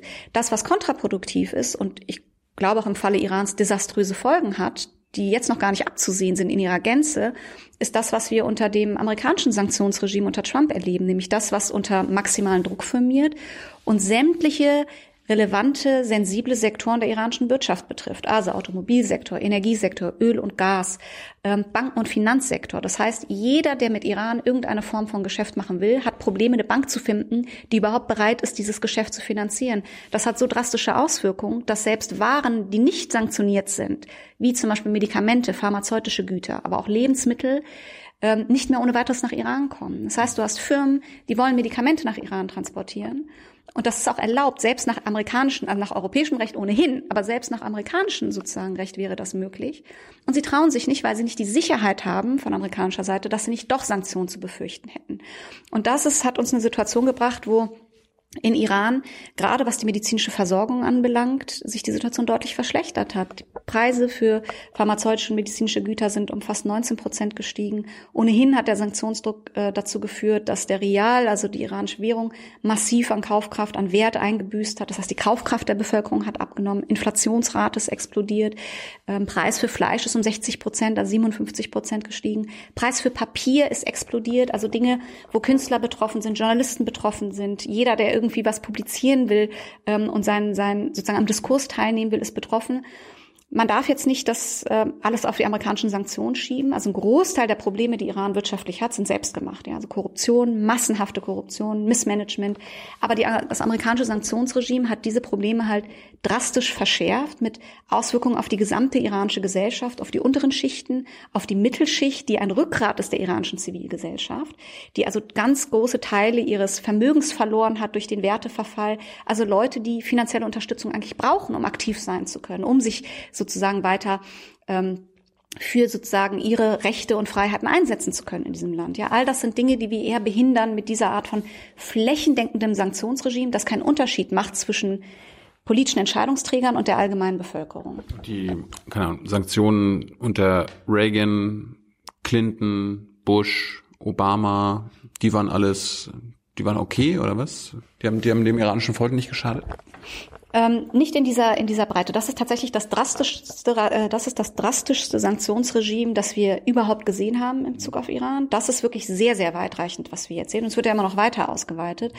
Ähm, das Problem, das du hier hast, ist ja auch, mittlerweile ist es ja so weit, dass du Iran eigentlich mit weiteren Sanktionen gar nicht mehr von irgendwas abschrecken kannst. Also wir haben unsere Instrumente quasi ausgeschöpft. Das ist ein Problem politisch, ja. Wenn du, und wir haben das ja gesehen in der Region. Iran hat dann reagiert mit ähm, Eskalation im Persischen Golf, Sabotageakte an Öltankern, Angriffe auf saudi-arabische Ölanlagen und, und, und. Ähm, und es gibt wenig, was du darauf antworten kannst. Ja? Was willst du dann noch machen, wenn du die schon eigentlich flächendeckend sanktioniert hast in vielen Bereichen? Bombardieren? Bombardieren ist tatsächlich, und das ist das Problem, entweder du sagst, okay, und das sagt ja die Administration nicht. Sie sagt, sie will ja keinen direkten Krieg. Sie will sanktionieren, weil sie Iran an den Verhandlungstisch zurückbringen will, Iran davon abhalten will, in der Region weiter aktiv zu sein, Iran davon abhalten will, sein ballistisches Raketenprogramm fortzuführen und eigentlich keine direkte militärische Inter ähm, Eskalation will. Aber das Ergebnis dieser Sanktionspolitik ist genau das Gegenteil. Das Ergebnis ist, wir haben ein noch viel größeres, wenn man so will, offensiveres Engagement Irans in der Region als vorher. Iran hält nach wie vor an seinem ballistischen Raketenprogramm fest. Wir haben noch keine neu verhandelte äh, Atomvereinbarung in irgendeiner Form. Form. Und ab einem gewissen Punkt wird dann fast unvermeidbar eine militärische Eskalation sein, die ähm, tatsächlich dann folgerichtig wäre. Man sagt, okay, was bleibt uns eigentlich noch anderes? Es lässt sich aber noch verhindern, denke ich. Ähm, da, da lässt sich auch noch einiges machen. Aber das ist tatsächlich eine Problem, eines der Probleme dieses dieser Politik des maximalen Drucks, dass die Zielsetzung eigentlich gar nicht klar ist und ziemlich inkonsistent und widersprüchlich. Ist denn eine ausländische, keine Ahnung, amerikanische Intervention überhaupt schlau. Also ich meine, Irak, Afghanistan, da haben es die Amis geschafft. Ist das, läuft das beim Iran ähnlich? Wäre das ähnlich einfach? Ähm, gut, wir haben keine einzige wirklich erfolgreiche Intervention in der Region in den letzten Jahrzehnten gesehen, die irgendwie stabile Verhältnisse produziert hätte oder die Lage drastisch verbessert hätte. Ähm, ich glaube, es geht auch tatsächlich nicht um. Das wollte ich ja nicht suggerieren, aber trotzdem haben die Amis ja den Irak-Einmarsch gewonnen, den Afghanistan-Einmarsch ah, gewonnen. Okay. Ähm, also, also ist es möglich, eine Invasion im Iran zu starten, um das Regime zu stürzen? Das ist sehr unwahrscheinlich. Wenn du das schaffen willst, müsstest du mit Bodentruppen in das Land gehen und das will kein Staat. Israel will nicht mit Bodentruppen rein, die Amerikaner wollen nicht mit Bodentruppen rein. Das wäre desaströs. Iran ist ein ziemlich großes Land. Es sind 80 Millionen Leute, die Fläche etwa fünfmal so groß wie die von Deutschland und ist Deutschland nicht das größte Land. Aber Iran ist jetzt kein gerade kleines Land. Es liegt strategisch sehr gut. Sie haben zahlreiche Verbündete in der Region, nichtstaatliche Verbündete, die ein erhebliches Schadenspotenzial Potenzial haben, die also erheblich zum iranischen Abschreckungskalkül beitragen. Ja, also Iran setzt ja in erster Linie auf Abschreckung, weil sie jetzt nicht das stärkste, also im Sinne von konventionellen militärischen Mitteln, nicht die stärkste Nation ist, eigentlich gar nicht wirklich konkurrenzfähig ist. Auch das Verteidigungsbudget ist vergleichsweise gering. Also mittlerweile liegen sie vielleicht bei 20 Milliarden im Jahr, vorher so bei 15 bis 16. Saudi-Arabien allein hat ein Budget von fast 70 Milliarden. Ähm, Irans Militär ist veraltet. Was sie haben, ist ein sehr fortschrittliches, umfangreiches ballistisches Raketenprogramm und das Netzwerk an nichtstaatlichen Verbündeten, das vom Irak über Syrien bis zum Libanon reicht. Und damit können sie eine erfolgreiche Abschreckungspolitik sozusagen vollziehen, zu sagen, okay, wenn wir angegriffen werden, dann hat das Konsequenzen nicht nur für uns, das hat Konsequenzen für die Region. Das ist ja das, was Iran jetzt versucht hat, die ganzen letzten Monate, dieses Signal zu senden im Persischen Golf, die, den Konfliktradius quasi sukzessive zu erweitern, zu sagen, wenn es zu einer militärischen Eskalation kommt, dann wird es kein Irankrieg sein, das wird ein Ostkrieg sein, mit weitreichenden Folgen für verschiedene Teile des Nahen und Mittleren Ostens. Da überlegen sich natürlich viele Staaten, ob, ob es sich da lohnt, diese Art der Eskalation einzugehen. Ich denke, das will man nicht. Ich, es wäre mir neu, dass es irgendeinen Staat gibt, der tatsächlich ernsthaft darüber nachdenkt, wirklich mit Hilfe von Bodentruppen quasi in, ins iranische Gebiet reinzugehen. Das wird nicht passieren. Was möglich ist, sind gezielte Angriffe auf bestimmte Anlagen in Iran. Und auch das könnte zu einer größeren Eskalation führen. Ähm, aber im Moment sind wir eher in dieser paradoxen Lage, wo weder Teheran noch Washington, und mit Washington meine ich in erster Linie Trump, seine Berater mögen das anders sehen, eigentlich wirklich eine direkte militärische Eskalation wollen, aber beide irgendwie glauben, sie können mit weiteren Maßnahmen die Gegenseite von weiteren sozusagen drastischen Maßnahmen abhalten und die Lage kontrollieren unter der Eskalationsschwelle. Und das macht es so gefährlich. Im Moment wirkt es so, als sei es sehr ruhig, aber die Lage ist nach wie vor unheimlich volatil, ja, und die wird auch volatil bleiben, bis wir nicht zu einer politischen Verständigung zwischen Washington und Teheran gekommen sind. Ich, ich, ich fand es vor ein paar Wochen interessant, da, da hat die Washington Post berichtet, nachdem Soleimani hingerichtet wurde durch die Amerikaner, durch die amerikanische Drohne, übrigens wie Rammstein, da kommen wir vielleicht gleich auch nochmal drüber reden, die deutsche Rolle, ob den Iranern das egal ist oder äh, ob sie das so akzeptieren. Aber nachdem sie Soleimani hingerichtet haben, haben sie über die Schweizer Botschaft im Iran den Iranern gesagt, bitte hört, äh, bitte jetzt nicht drauf reagieren ähm, und so weiter und so fort. Also es gibt ja offenbar nicht direkte Gespräche zwischen Amis und Iranern, sondern so indirekte über die Schweizer Botschaft. Ähm, nicht nur über die Schweizer Botschaft, die Schweizer übernehmen das traditionell sozusagen, ähm, ersetzen quasi das diplomatische Nicht-Vorhandensein der Amerikaner auf iranischem Boden. Das geht dann über die Schweiz. Mhm. Ähm, aber es gab ja auch schon vorher Gespräche. Eigentlich vor der Tötung Soleimanis hatten wir eigentlich ein Gelegenheitsfenster. Du sagst Tötung? Äh, das ist eine Tötung. Also es ist eine Hinrichtung ist für mich etwas äh, sehr viel unmittelbares. Eine Tötung ist ja schlimm genug. Also eine Tötung, die völkerrechtswidrig war ähm, und an der ich auch glaube, dass wir tatsächlich beteiligt waren äh, von deutscher Seite eben über Rammstein. Es ist sehr unwahrscheinlich, dass ein Drohnenangriff ohne unsere Beteiligung hätte erfolgen können. Etwas, womit sich die Bundesregierung natürlich nicht so gerne auseinandersetzen möchte. Ähm, aber es ist eine gezielte Tötung ähm, gewesen, Soleimanis, die normverschiebend und völkerrechtswidrig war mit mit sehr vielen Problemen. Aber schauen wir uns an, was vorher passiert ist. Und dann fällt eigentlich die Tötung noch schwerer ins Gewicht. Wir haben vorher eine Situation gehabt, in der die Amerikaner, ich habe es vorhin angedeutet, eigentlich ihre Mittel ausgeschöpft hatten. Sehr viel mehr sanktionieren kann man Iran nicht. Man kann weitere Sanktionen verhängen, aber das, was man zusätzlich an Sanktionen verhängt, kann nicht drastisch mehr Druck ausüben, um Irans Kalkül fundamental zu ändern. Auf der anderen Seite haben wir gesehen, dass Iran seine Kapazitäten eigentlich auch schon ziemlich ausgeschöpft hatte. Also mit dem, was sie an Eskalation in der Region betrieben haben, haben sie einiges für sich verbessern können. Ihre Ausgangslage war ganz anders. Also Iran müsste jetzt nicht mehr mit leeren Händen an den Verhandlungstisch kommen. Sie haben Atomprogramm wieder hochgefahren. Das heißt, das könnten sie anbieten, in Verhandlungen wieder zurückzufahren. Sie haben in der Region für sehr viel Unsicherheit gesorgt, was den freien Seeverkehr durch die Straße von Hormuz beispielsweise anbelangt. Das sind Dinge, wo sie anbieten können, ja, wir tragen wieder zur Sicherheit am Persischen Golf bei. All diese Dinge Immer mit der Gefahr, dass, wenn du solche Anschläge verübst, die außer Kontrolle geraten können. Was passiert nämlich, wenn zum Beispiel ein amerikanischer Staatsbürger mal verstirbt bei einem solchen Anschlag? Und das ist ja das, was passiert ist. Wir haben einen Contractor gehabt, einen Übersetzer-Amerikaner, der verstorben ist bei einem solcher, einem dieser Angriffe und das hat eine Kettenreaktion ausgelöst, an dessen Ende die Tötung Soleimanis durch, durch Washington stand. Wir haben also eine Situation gehabt, wo auch Iran weiß, okay, wir haben jetzt einiges erreicht, wir haben zusätzliches Leverage, viel mehr an Leverage können wir nicht kriegen. Das ist eigentlich eine gute Situation gewesen, ein gutes Gelegenheitsfenster für Gespräche. Und hier gab es erste Gespräche, übrigens von Macron initiiert und vorangetrieben ähm, am Rande auch der Generalversammlung ähm, im September, die aber nicht zum Durchbruch geführt haben. Ich denke, da gab es auch einige naive Vorstellungen auf europäischer Seite, wie schnell sowas eigentlich vollzogen werden kann. Aber nach allem, was wir wissen, gab es durchaus Zugeständnis auf beiden Seiten, die zumindest ernsthafte Gespräche aussichtsreich erschienen lassen, äh, haben lassen sogar in einem Bereich, wo man sagt, okay, Iran ist auch bereit, über das ballistische Raketenprogramm zu sprechen. Das ist eine Frage des Framings und ähm, unter welchen Bedingungen wir das machen. Die Tötung Soleimanis hat das vollkommen vom Tisch gewühlt. Also es ist ja undenkbar für Teheran nach einer solchen, äh, nach einem solchen gezielten Angriff eines ranghohen Offiziellen zu sagen, okay, ich setze mich jetzt nochmal an den Tisch und ich versuche sozusagen über indirekte Kanäle mit den Amerikanern zu verhandeln. Das passiert nicht. Mhm. Und jetzt ist das Gelegenheitsfenster erstmal zu. Ähm, das ist ja das, was die Europäer im Moment versuchen oder versuchen sollten die Atomvereinbarung irgendwie noch zu retten bis in den November, bis wir US-Wahlen haben. Ähm, und dann zu schauen, unabhängig davon, ob Trump wiedergewählt wird oder nicht, und die Chancen sind ja da, dass er wiedergewählt wird, ähm, dass man dann wieder ein Gelegenheitsfenster hat für neue Gespräche. Ich glaube, ich bin davon eigentlich überzeugt, dass Iran nach wie vor nach einer politischen Verständigung mit den Amerikanern sucht. Das ist eine Frage der richtigen Bedingungen dafür. Magst du ein paar zu dem wieder näher kommen? Ach so, sorry.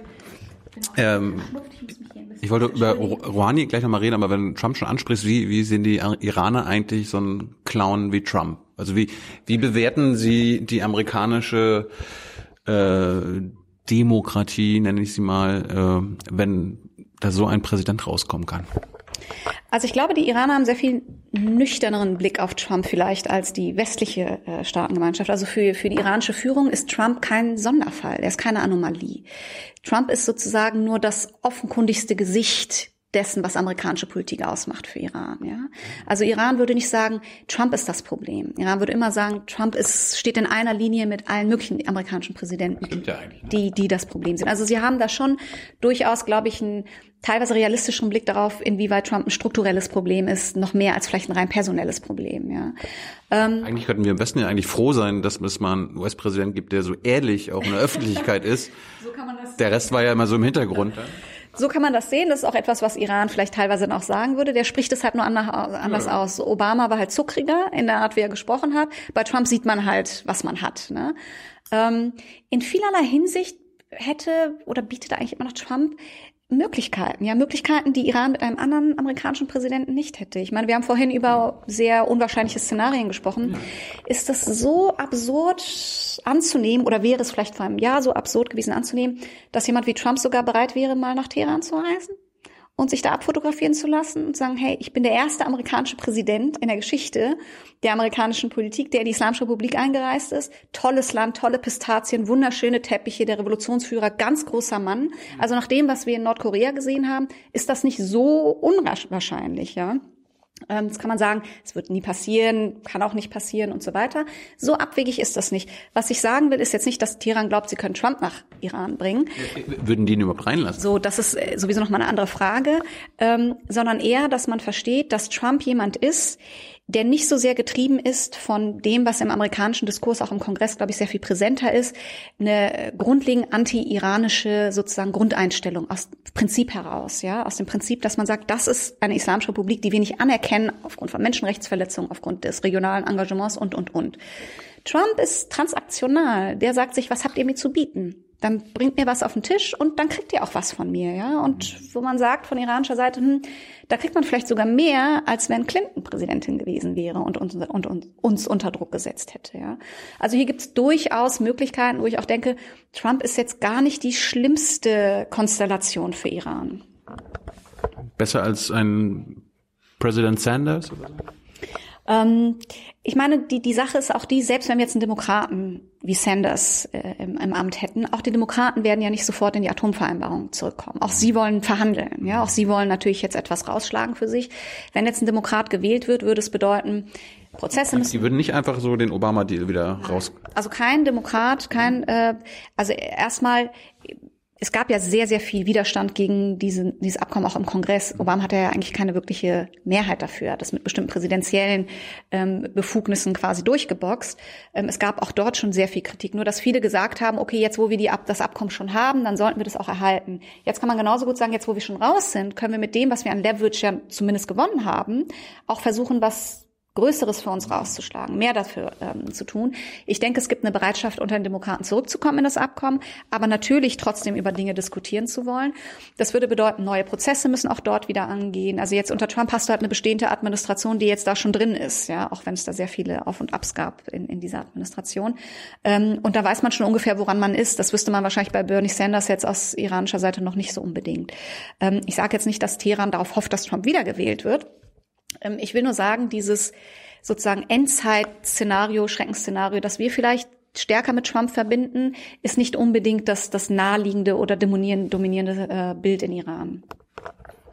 Rouhani, der ist was ist er offiziell? Präsident oder Ministerpräsident? Ja, er ist Präsident, es gibt keinen Ministerpräsidenten. Aber welche Macht hat er? Ist er quasi so ein Grüßonkel wie äh, Steinmeier oder hat er dann doch schon ein bisschen mehr Macht? Nee, also er hat deutlich mehr sozusagen politische Befugnisse als Steinmeier hat. Das ist jetzt keine repräsentative Funktion, ähm, sondern tatsächlich ein Amt. Das ist das zweithöchste Amt im Staat. Natürlich muss man sagen, dass er dadurch, dass der Revolutionsführer die letzte Entscheidungsgewalt innehat, nicht ansatzweise die mächtigste Person in diesem Land ist, sondern eben sehr eingeschränkte Möglichkeiten hat. Ähm, es gibt unterschiedliche Interpretationen. Es gibt Leute, die denken, der Präsident hätte, würde überhaupt keine Rolle spielen in Iran. Ich bin da ganz anderer Auffassung. Ich denke, wir haben auch gesehen in den letzten äh, gerade 20 Jahren in der iranischen Außenpolitik, welche Unterschiede und was, was das ausmacht, äh, wenn man jemanden wie Ahmadinejad in der Außenpolitik hat oder jemanden wie Khatami oder eben jemanden wie Rouhani in der Außenpolitik hat. Ich glaube beispielsweise, dass wenn ähm, eine etwas radikalere Stimme der Prinzipalisten, jemand wie Jalili oder so gewählt worden wäre zum Präsidenten, wir vielleicht keine Atomvereinbarung in dieser Form hätten schließen können. Also äh, da sind wir wieder bei, der Revolutionsführer entscheidet nicht alles in, allein in seinem Kämmerlein, sondern braucht ein bisschen, äh, ein bisschen Rückhalt hier und da. Ähm, aber er ist eben tatsächlich deutlich eingeschränkt in den Dingen, die er tun kann. Und er ist nicht die entscheidende Macht und die entscheidende Instanz in diesem Land. Und er stößt immer wieder an Grenzen dessen, was er eigentlich tun kann.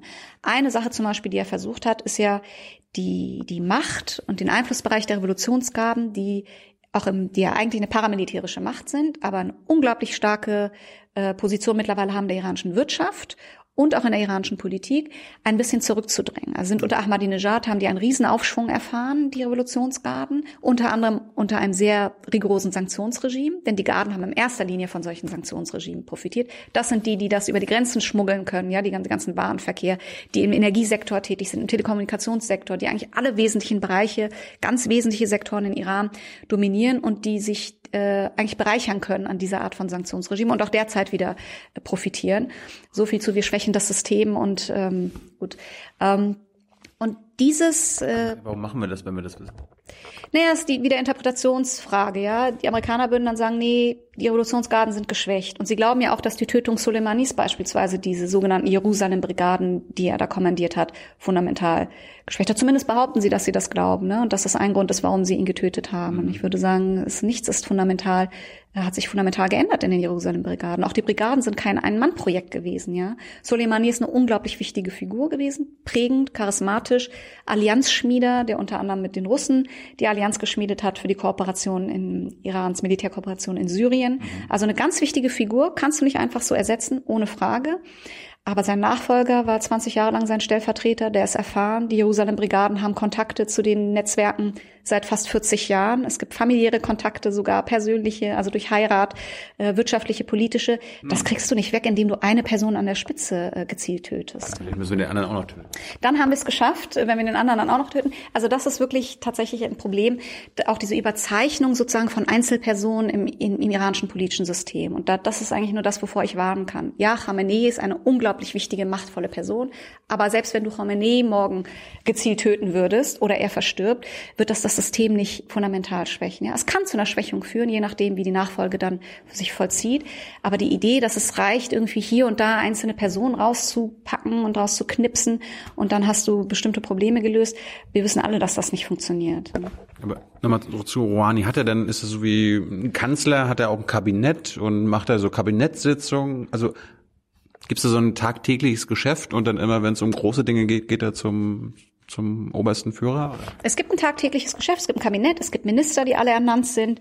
Ähm, es gibt, also er ist zuständig für die iranische Politik. Ne? Der, der Revolutionsführer ist nicht im Alltagsgeschäft involviert. Ja, er, er kann eingreifen in bestimmte Dinge und er ist natürlich wichtig, wenn es um zentrale Fragen und strategische Ausrichtungen ähm, geht. Der Präsident sitzt ja auch in diesem sogenannten obersten nationalen Sicherheitsrat, der ja den Revolutionsführer auch berät. Also es gibt häufig Aushandlungsprozesse, zum Beispiel auch in der Nuklearfrage, die ist ja auch in diesem, in diesem Sicherheitsrat verortet wo es also verschiedene Ebenen gibt. Und im Sicherheitsrat hast du dann den Präsidenten, dann hast du den Parlamentspräsidenten drin, den Leiter der Justiz, die Kommandeure von den regulären Streitkräften, von den Revolutionsgarden, einige Abgesandte des Revolutionsführers, also alle wichtigen, zumindest auf den formalen Positionen wichtigen äh, Akteure.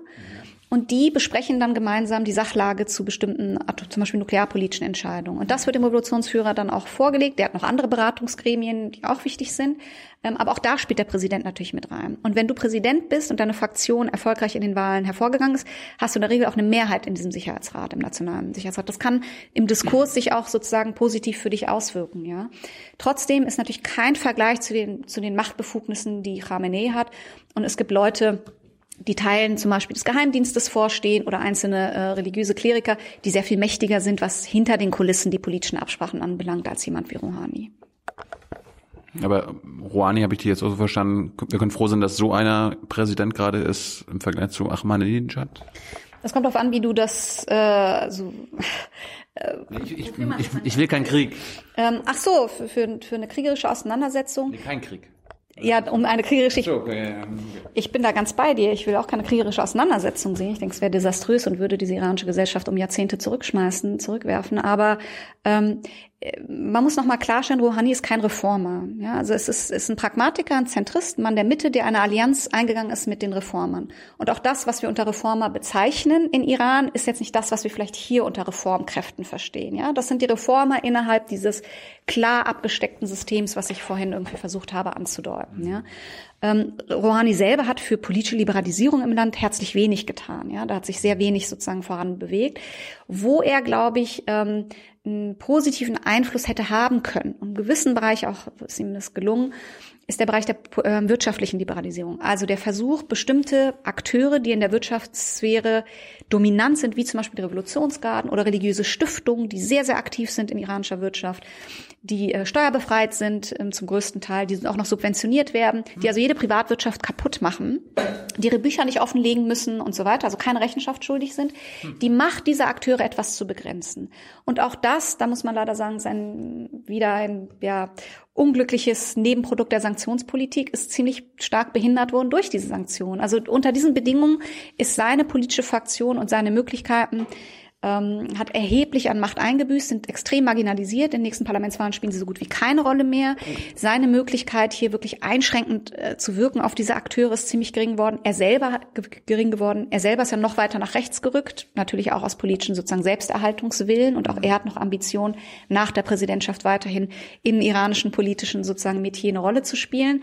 Ähm, er wäre der erste Präsident seit Jahren, dem es gelingt. All seine Vorgänger sind eigentlich im Abseits gelandet. Also wenn du in Iran Präsident wirst, ist es ein Karriereknick für dich in der Regel, weil du danach tatsächlich unter ganz schwierigen Bedingungen äh, teilweise operieren musst. Ahmadinejad ist stark marginalisiert. Sein Vorgänger Khatami, über den darf nicht mal offiziell in den Medien berichtet werden. Also eine ganz schwierige Kiste. Rouhani steht unter massiven Druck äh, in Iran.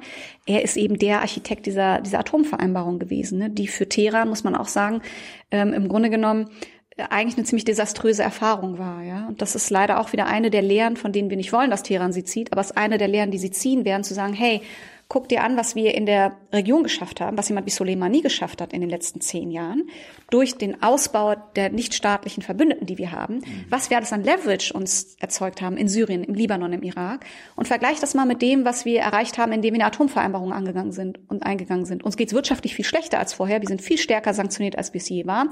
Wir sind politisch unter Druck und am Rande einer militärischen Eskalation. Also mit anderen Worten, Engagement mit dem Westen lohnt sich nicht. Atom, also Vereinbarungen und diese Art der Kompromisse lohnen sich eigentlich nicht. Was sich lohnt, sind Kapazitäten, Ressourcen reinstecken in unsere Regionalaktivitäten, unser ballistisches Raketenprogramm. Das ist das machtpolitische Instrument, das funktioniert. Wenn das die Lehre ist, die Teheran für sich zieht, ist es natürlich etwas, was nichts Gutes verheißt. Ja. Irgendwann wird Rouhani ja auch nicht mehr Präsident sein. Ist es denn möglich, denkbar, dass es als nächstes eine Präsidentin gibt? Wir werden bestimmt so bald keine äh, äh, Präsidentin sehen. Ich kann mich auch gar nicht erinnern, dass eine Frau jemals zugelassen worden wäre ähm, für, den, für den Posten der, der Präsidentin. Spielen Frauen in der Politik eine Rolle? Ähm, sie spielen eine untergeordnete Rolle. Wir haben im letzten Parlament tatsächlich eine Rekordanzahl an Frauen gehabt. Das Parlament besteht aus 290 Personen. Wir haben 17 gewählte Frauen gehabt im Parlament. Das sind weniger als 6 Prozent. Zum Vergleich, also im Nahen Mittleren Osten liegt der Durchschnitt bei 16 Prozent. Ähm, Es ist das erste Parlament gewesen, in dem es mehr Frauen als Geistliche gab. Also die Zahl der Geistlichen hat deutlich abgenommen im Parlament, die Zahl der Frauen ist hochgegangen, aber wie gesagt, ist nach wie vor sehr, sehr niedrig. Wir haben dieses Jahr, soweit ich das äh, überblicken konnte, auch eine Rekordzahl an Frauen, die sich äh, registriert haben äh, als Kandidatin für das Parlament, 1900. Äh, mir ist nicht bekannt, wie viele jetzt zugelassen worden sind. Man muss auch dazu sagen, nur weil eine Frau im Parlament sitzt, heißt das nicht, dass unbedingt viel für Frauenrechte gemacht wird. Das kennen wir auch aus anderen Konstellationen. Also es ist ähm, Deutschland. gut, ja, stimmt. Daran habe ich nicht mal gedacht, aber es trifft tatsächlich auf viele Staaten zu. Ähm, aber natürlich ist das ein, nach wie vor ein Problem, ja, dass es eine geringe äh, weibliche Repräsentanz gibt äh, quasi im Parlament. Aber es trifft. Die müssen auch alle Kopftuch tragen? Ja, es ist ohnehin jede Frau auf iranischem Boden muss Kopftuch tragen. Ich, wenn ich nach Iran einreise, auch als Touristin, müsste ich ein Kopftuch tragen. Wenn Angela Merkel entsch sich entschließen sollte, nach Teheran zu reisen, müsste sie ein Kopftuch tragen. Das ist einer der Gründe, warum sie niemals wahrscheinlich nach Teheran reisen wird. Es wird kein Foto von Angela Merkel mit einem, in einem Kopftuch geben. Ja, das sind so Dinge. Das hat Saudi-Arabien zum Beispiel nicht in Saudi-Arabien äh, bist du nicht gezwungen, als ausländische politische Entscheidungsträgerin Kopftuch aufzusetzen. Ja, das ist wirklich tatsächlich sehr Iran-spezifisch. Und ähm, der oberste geistliche Führer, der muss ja auch irgendwann mal ersetzt werden. Wie wird der dann, wie wird, wie wird das denn entschieden? Mhm. Oder, oder sucht er sich einen aus und sagt hier den? Ähm, das kann in der Praxis vielleicht so aussehen. Formal ist es so, dass es einen Expertenrat gibt, der aus 88 Geistlichen besteht. Das ist nicht der Wächterrat. Das ist nicht der Wächterrat, das sind diese zwölf Leute, dieser Wächterrat. Die sind sehr, sehr mächtig. Der Expertenrat wird gewählt vom Volk direkt, alle acht Jahre. Aber wir wissen ja, auch alle Kandidaten sind vorausgewählt vom Wächterrat. Ähm, und der ist eigentlich offiziell dafür zuständig, den Revolutionsführer auch quasi zu überwachen in seiner Tätigkeit. Also ist er den Aufgaben noch gewachsen oder nicht? Das war zumindest mal die Idee. Ein Aufsichtsrat. Ja, in der Praxis äh, vollzieht sich das nicht, nicht wirklich so. Ähm, aber er wäre formal dafür zuständig, sozusagen nach dem Ableben des Revolutionsführers, der ist ja auf Lebenszeit gewählt, äh, wenn der Expertenrat ihn nicht wirklich vorher absetzt, was eben nicht passieren wird. Das wäre möglich. Es wäre theoretisch, wäre das möglich. Ähm, das wird nicht passieren. Ähm, dann würde der Expertenrat also tagen und sagen, okay, der und der wird neuer Revolutionsführer. So ist es so wie im Vatikan, wo die ganzen Bischöfe zusammensitzen und dann irgendwann Rauch aufsteigt? Das hat so ein bisschen was davon, aber es ist tatsächlich in der Schia, es ist wirklich ganz anders organisiert als im Katholizismus. Es ist auch, der Papst hat auch eine andere äh, Funktion als äh, in, in Iran jetzt ein Revolutionsführer. Ähm, aber das ist auch die formale Seite. Du kannst davon ausgehen, dass natürlich hinter den Kulissen auch jetzt schon viel darüber nachgedacht wird, wen kann man wie positionieren. Die Sicherheitskräfte werden mitreden wollen. Es gibt andere wichtige Personen im Hintergrund, die sozusagen mitsprechen erreichen wollen. Mhm. es war für viele Fraktionen bei den letzten Wahlen natürlich wichtig, dass sie in den Expertenrat gewählt werden, weil der, wie gesagt, auf acht Jahre gewählt wird und es ja durchaus sein könnte, dass Khamenei, der ist jetzt auch 80, der kann natürlich noch lange leben, aber es wäre auch sozusagen möglich, dass er vielleicht in zwei, drei Jahren oder in zwei Wochen verstirbt. Man weiß es nicht. Und für viele Fraktionen ist jetzt gerade so eine Übergangsphase da, wo jeder weiß, das ist eine ganz sensible Phase wo ich mich als politische Fraktion bestmöglich aufstellen muss, um in der besten Ausgangslage zu sein, um irgendwie mitbestimmen zu können, was die Zukunft der Islamischen Republik anbelangt. Ja, wieder ein Punkt, wo ich denke, wir tun genau das Falsche. Wir bereiten gerade allen konservativ radikalen Kräften im Land die besten Bedingungen, alle wichtigen Positionen zu besetzen, alle wichtigen sozusagen Gremien zu dominieren, ähm, wo es dann nicht nur um vier Jahre geht oder acht Jahre, sondern potenziell um Jahrzehnte.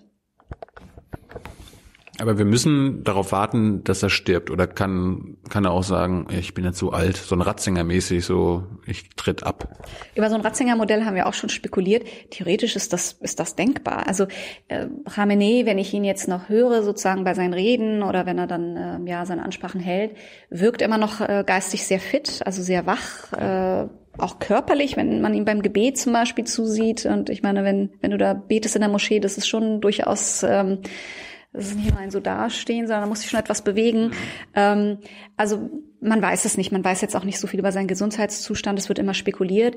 Ähm, aber es scheint mir jetzt noch nicht so zu sein, als würde er in zwei Wochen sagen, ich fühle mich geistig dem, dem nicht mehr gewachsen. Er wird sich wahrscheinlich immer noch stark genug fühlen. Wie war das denn, als er gewählt wurde? Also ist sein Vorgänger auch gestorben, getötet worden und er hat sich dann so gemeldet, meinte so, ja, ich, ich würde das gerne machen. Oder? Es gab nur einen Vorgänger, das war eben der Staatsgründer, wenn man so will, ähm, Ayatollah Khomeini, der 89 mhm. verstorben ist. Er hat sich nicht gemeldet. Es gab mittlerweile Leaks aus den letzten Jahren, wo das sehr interessant war zu sehen, wie er eigentlich zu diesem Posten gekommen ist, weil immer viel spekuliert war. Naja, so spannend ist das vielleicht jetzt auch nicht, aber er ist eben auch ähm, quasi in einem Rat vorgeschlagen worden, obwohl er die in der Verfassung festgelegten Kriterien gar nicht erfüllt hat. Und ein Kriterium ist, dass du ja eigentlich, also es muss ein Geistlicher sein, denn die Idee dieser Republik ist ja, dass du einen geistlichen Rechtsgelehrten brauchst, einen geistlichen Rechtsgelehrten brauchst und nicht irgendeinen Rechtsgelehrten, sondern es muss eine, eigentlich die oberste Autorität in religiösen Fragen sein, so. Khamenei, als er gewählt wurde, hatte nicht mal den Rang eines sozusagen Großayatollahs und hatte nicht mal den Rang eines Ayatollahs. Man musste ihm quasi im Schnellverfahren noch dem Titel irgendwie hinterher interpretieren, wenn man so will. Ähm, hm. Da zeigt sich wieder ganz schön der Pragmatismus in diesem Staat. Ja, es ging um die politisch opportune geeignete Figur, nicht um den, der eigentlich die religiöse Qualifikation hätte, hm. diesen Posten zu übernehmen. Derjenige, der die religiöse Qualifikation hatte und lange ähm, auch als der äh, Nachfolger Khomeinis im Spiel war, war Montaseri. Das war ein sehr anerkannter Großayatollah, der aber in Ungnade fiel, der sich mit Khomeini überworfen hat, der andere Vorstellungen hatte von einer islamischen Ordnung ähm, im, im postrevolutionären Iran und der dann bis an sein Lebensende quasi unter Hausarrest gesetzt wurde und der als Nachfolger nicht mehr in Frage kam. Und wir wissen halt aus dem Leak, dass Khamenei selber total überrascht war, dass er da überhaupt vorgeschlagen worden ist und da vor die äh, vors Mikrofon getreten ist, noch gesagt hat, er ist eigentlich gar nicht würdig und gar nicht qualifiziert. Also es aus seinem Mund auch zu hören, dass er selber sagt, ähm, selbst nach den Kriterien, die wir uns auferlegt haben, bin ich eigentlich nicht die richtige Person für diesen Posten. Ähm, das, das war schon ganz interessant für viele Iraner zu sehen. Aber so ist er an seinen Posten gekommen, ja. Hm. Zum Schluss, ich meine, wir könnten noch über so viele andere ja. Dinge reden. Wir könnten über die ganzen, über Assad und den Jemenkrieg reden und vielleicht sogar noch über Afghanistan. Aber können wir vielleicht ein andermal machen? Wenn ich nicht mehr so verschnupft bin vielleicht. Ja. Wenn du nicht mehr so verschnupft bist mhm. und wir äh, wieder mehr Zeit haben. Äh, gib mir mal ein Best-Case-Szenario, wie die Iraner dieses Regime ablösen könnten, loswerden könnten, ohne ausländischen Regime-Change, ohne Intervention. Also es gibt tatsächlich viel Druck auch von außen, von exiliranischen Gemeinden, die glauben, Regime Change, also militärische Intervention ist das Einzige, was was bringt und Reformen im Land, das funktioniert alles nicht. Ich glaube, dass ähm, das eine Fehlkalkulation ist. Ich, ich glaube, es hätte desaströse Folgen, wenn wir militärisch versuchen, dort zu intervenieren. Es gibt ähm, doch so viele positive Beispiele in den letzten beiden Jahrzehnten von westlichen Interventionen. Was hast du denn? Ja, ich weiß auch nicht. Ich bin da wahrscheinlich zu naiv. Ähm, aber es ist tatsächlich äh, so, dass ich glaube, dass äh, wenn es zu einem Regime-Change käme oder zu einem drastischen Sturz dieses Systems, die Gefahr für einen Bürgerkrieg sehr groß wäre und die Gefahr, dass Sicherheitskräfte gerade unter den Revolutionsgaben dann versuchen, die Macht sozusagen an sich zu ziehen, eine Art Militärregime aufzubauen, ein sehr wahrscheinliches Szenario mhm. ist. Ähm, das heißt nicht, dass man jetzt resignativ sagen sollte, man kann gar nichts machen. Ich glaube, dass diese Diskussion darum, ist Iran reformierbar oder nicht, so ein bisschen abgeglitten ist. Ich glaube, lange Zeit hat man gedacht, diese Reformer, diese sogenannten, die in den 90er Jahren sehr stark aufkamen, sehr viel Hoffnung geschürt haben, sehr viel Erwartungen in der Gesellschaft geschürt haben. Man gedacht hat, okay, hier kommt eine politische Kraft, die wirklich etwas vorantreiben will. Und diese Reformbewegung eine so ernüchternde Erfahrung für die iranische Bevölkerung war, im In- wie im Ausland, dass man sagt, okay, Reformen funktionieren nicht. Ich denke, dass Reformen im Sinne von durch die Reformer vollzogene Änderungen am System offenkundig nicht funktionieren. Ich glaube aber dann an ähm, sozusagen akkumulierten gesellschaftlichen Druck von unten, der unterstützt wird von Sympathisanten in entsprechenden Machtpositionen. Das heißt, es ist ein Prozess, der, äh, und das ist wiederum die traurige Nachricht, die kann niemanden glücklich stimmen, der sehr langwierig wäre, der sehr lange dauern kann, der aber, glaube ich, für mich der Nachhalt, also der erfolgversprechendste ist, weil er eine Chance hat auf Nachhaltigkeit. Wenn also von unten immer wieder der Druck kommt zu sagen, ähm, wir wollen Referendum. Wir wollen Referendum haben, um über bestimmte Dinge abzustimmen. Referendum darüber, sollte es einen Revolutionsführer geben oder vielleicht was ganz anderes. Ein Gremium von, von Akteuren. Wir wollen ein Referendum darüber, was die Gleichstellung von Mann und Frau betrifft. Wir wollen ein Referendum über eine Verfassung oder über viel kleinere Dinge auch, ja. Also ein Referendum, diese Frage, wo kann ich eigentlich größere Rechte für mich selber einfordern, die ich mir auf der Straße erkämpfen muss. Und warum glaube ich, dass das Potenzial da ist? Abgesehen davon, dass es eine hochgebildete Gesellschaft ist mit einer langen Republik afrikanischen Tradition, mit einer starken Frauenbewegung, mit einer starken Zivilgesellschaft, siehst du im Alltag in vielen Bereichen, dass sich Iraner diese Rechte ja sukzessive erkämpft haben. Schau dir iranische Frauen in Iran heute an. Du kannst ja mal bei Google dir angucken, wie iranische Frauen verschleiert waren 1980, 81. Und Google mal Bilder von iranischen Frauen heute, wo der Schleier liegt, wo das Kopftuch liegt. Das ist offen, das hier siehst du alle Haare, hinten siehst du alle Haare, teilweise haben sie irgendwelche Glitzersachen im Haar. Du siehst alles, ja. Das haben sich Frauen Stück für Stück erkämpft, indem sie es einfach gemacht haben. Zentimeter für Zentimeter sich dieses Recht quasi erkämpft haben, bis zu einem Punkt, wo man sagen muss, das System kommt dem gar nicht mehr hinterher. Teheran, Teheraner Polizei musste, ich glaube im letzten, vorletzten Jahr ähm, festhalten, dass sie eben nicht mehr sozusagen in der Lage sind, äh, deswegen Gerichtsverfahren gegen jede einzelne Frau, die das Kopftuch nicht richtig ähm, trägt, äh, zu bemühen. Denn das droht dir eigentlich. Du darfst ja das Kopftuch nicht beliebig tragen. Aber wahrscheinlich mussten sie so viele Gerichtsverfahren durchboxen, gesehen haben, es funktioniert nicht, sagen, okay, dann machen wir das nicht mehr, wir verzichten darauf, dann werden sie vielleicht, wenn sie mitgenommen werden, schlimm genug zu irgendwelchen Seminaren geschickt, wo ihnen dann gesagt wird, warum es so wichtig ist, sich islamisch irgendwie moderat zu kleiden. Was ich sagen will, ist, es gibt Dinge, wo in der Masse, wenn sie über Zeit kommen, und das hat gedauert, bis Frauen sich das erkämpft haben. Und sie gehen ja im Moment noch weiter. Jetzt reißen sie sich ja ganz das Kopftuch vom, vom Kopf und versuchen sozusagen das durchzubringen. Dinge, wo wir über Jahr, Jahre hinweg immer wieder Schub von unten hatten, auch unterstützt von Männern auf der Straße, nicht nur von Frauen, ähm, an den Punkt gekommen sind, wo das System dem nicht mehr Herr werden kann, wo es entweder mit massiver Gegengewalt reagieren muss oder zurückgehen muss, ja. Und ich glaube an diese schrittweisen Veränderungen, die schmerzhaft sind, die langanhaltend sind, die für jemanden, der diese Kraft und diese Geduld nicht hat, verständlicherweise ähm, nicht schön zu hören sind. Aber ich glaube, dass das diese Schritte sind, die tatsächlich wirklich Aussicht auf Erfolg haben in, in langer Sicht. Ich wollte mit schmerzhaften Änderungen in einem anderen Aspekt nochmal enden. Gehe ich recht in der Annahme, dass Öl immer noch einer der oder der entscheidendste Wirtschaftsfaktor ist für den Iran? Öl ist eine ganz wesentliche Einnahmequelle. Die Rolle von Öl für die ähm, tatsächlich die, die iranische Wirtschaft hat aber drastisch abgenommen. Also Iran ist ja schon länger unter Sanktionsdruck, auch spätestens seit 2011 11 unter ganz massiven Energiesanktionen. Und Iran hat sehr weitgehend versucht, sozusagen seine Wirtschaft deshalb auch zu diversifizieren und ist da relativ erfolgreich gewesen in vielen Bereichen. Also Öl an sich ist immer noch sehr wichtig, ähm, aber nicht mehr so wichtig, wie es vielleicht vor zehn Jahren war. Ähm, aber es ist immer noch eine ganz wesentliche Devisenquelle natürlich für Iran. Ne? Und das ist der Punkt. Also es ist nochmal, äh, das ist einer der Bereiche, wo ich denke, da können wir mit Iran zu bestimmten Zugeständnissen, also da können wir Iran zu bestimmten Zugeständnissen bewegen, wenn wir zum Beispiel amerikanische Ölwaiver für einige Staaten wieder anbieten. Das ist etwas, was, was realistisch ist, worüber man diskutieren kann zwischen Amerikanern und Iranern, zu sagen, okay, wir geben wieder Ausnahmegenehmigungen für einige Staaten China, Südkorea, Japan, äh, Türkei, also einige europäische Staaten auch, mhm. haben die Amerikaner ja in der Vergangenheit gemacht. Ähm, und Iran erklärt sich im Gegenzug zu XYZ bereit. Ja, das, das sind tatsächlich Dinge, die Wirkung haben könnten und ähm, auch, auch gar nicht so aussichtslos sind. Ich frage mich nur, die bekommen ja auch mit, dass äh, wir jetzt nicht mehr unendlich an Öl äh, hängen werden. Wir werden uns vom Öl wahrscheinlich verabschieden, erneuerbare Energien. Wir brauchen das nicht mehr für die für die Autos, für den Verkehr, ähm, wahrscheinlich selbst für Plastik nicht mehr, weil wir Plastik entweder verbieten oder irgendwie re recyceln müssen und so weiter und so fort. Haben die denn einen Plan B, was nach dem Ölzeitalter kommt? Also ähm, die Europäer beziehen kein iranisches Öl. Ja, ja, genau. Und das ist ähm, irgendwann brauchen die Chinesen auch kein Öl mehr.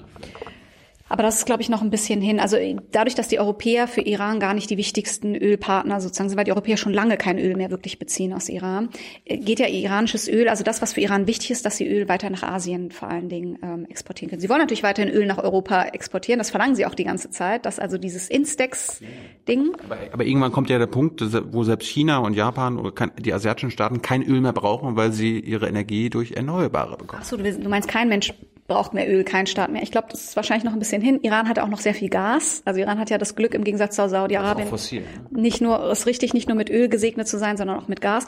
Aber wie gesagt, Iran ist ja schon in diesen Diversifizierungsprozessen drin. Also schon jetzt sind sie ja nicht mehr in gleicher Weise abhängig vom äh, von von Öleinnahmen, wie sie es vorher waren. Und das wird auch weiter fort äh, fortgeführt werden. Hey, liebe UnterstützerInnen, hier ist Thilo. Es gibt was Neues. Wir haben eine neue Bankverbindung. Wie ihr wisst, gibt es Junge Naiv ja nur dank eurer finanziellen Unterstützung. Wir sind nicht kommerziell, wir machen keine Werbung. Wenn ihr uns also per Überweisung entweder einmalig oder jeden Monat per Dauerauftrag Geld zukommen lasst, ist es super wichtig, dass ihr ab sofort unsere neuen Kontodaten nutzt. Diese findet ihr in der Beschreibung. In Sachen PayPal hat sich nichts geändert. Also, danke vorab und jetzt geht's weiter. Sag uns mal, womit die denn sonst Geld verdienen? Ähm, teilweise Automobilbranche, Dienstleistungssektor, Tourismus ist ein Wachstumssektor, wo viel irgendwie passieren kann, äh, Lebensmittelbranche, wo sie viel aktiv sind. Ähm, also es gibt schon Bereiche. Ich meine, es gibt ja keinen Staat, der nur auf ein Exportgut irgendwie angewiesen ist. Ja, Iran ist auch sehr ähm, stark in bestimmter Forschung, in Forschungsbereichen, Technologien und ähnliches. Sie haben auch ein gut ausgebautes Cyberprogramm. Also sie sind, das ist ein technologisch fortschrittlicher Staat, der sehr viele Kapazitäten hat. Das ist eigentlich das Traurige. Iran ist ein Staat, der weit hinter seinen Möglichkeiten zurückbleibt, nicht nur wirtschaftlich, auch politisch, sozusagen zivilgesellschaftlich, gesellschaftlich. Ähm, also was das betrifft, wenn es keine Sanktionsbeschränkungen gäbe, hätte Iran viele Möglichkeiten, sich auch wirtschaftlich weiterzuentwickeln. Ich glaube, das haben wir jetzt in eineinhalb Stunden mehr als deutlich gemacht. Asade, danke für deine Zeit. Ja, vielen Dank.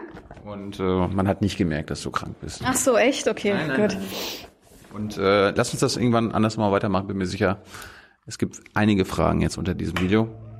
Danke für deine Zeit und ich bedanke mich für eure Unterstützung. Ohne euch gibt es uns nicht. Dankeschön. Ciao. Ciao. Danke.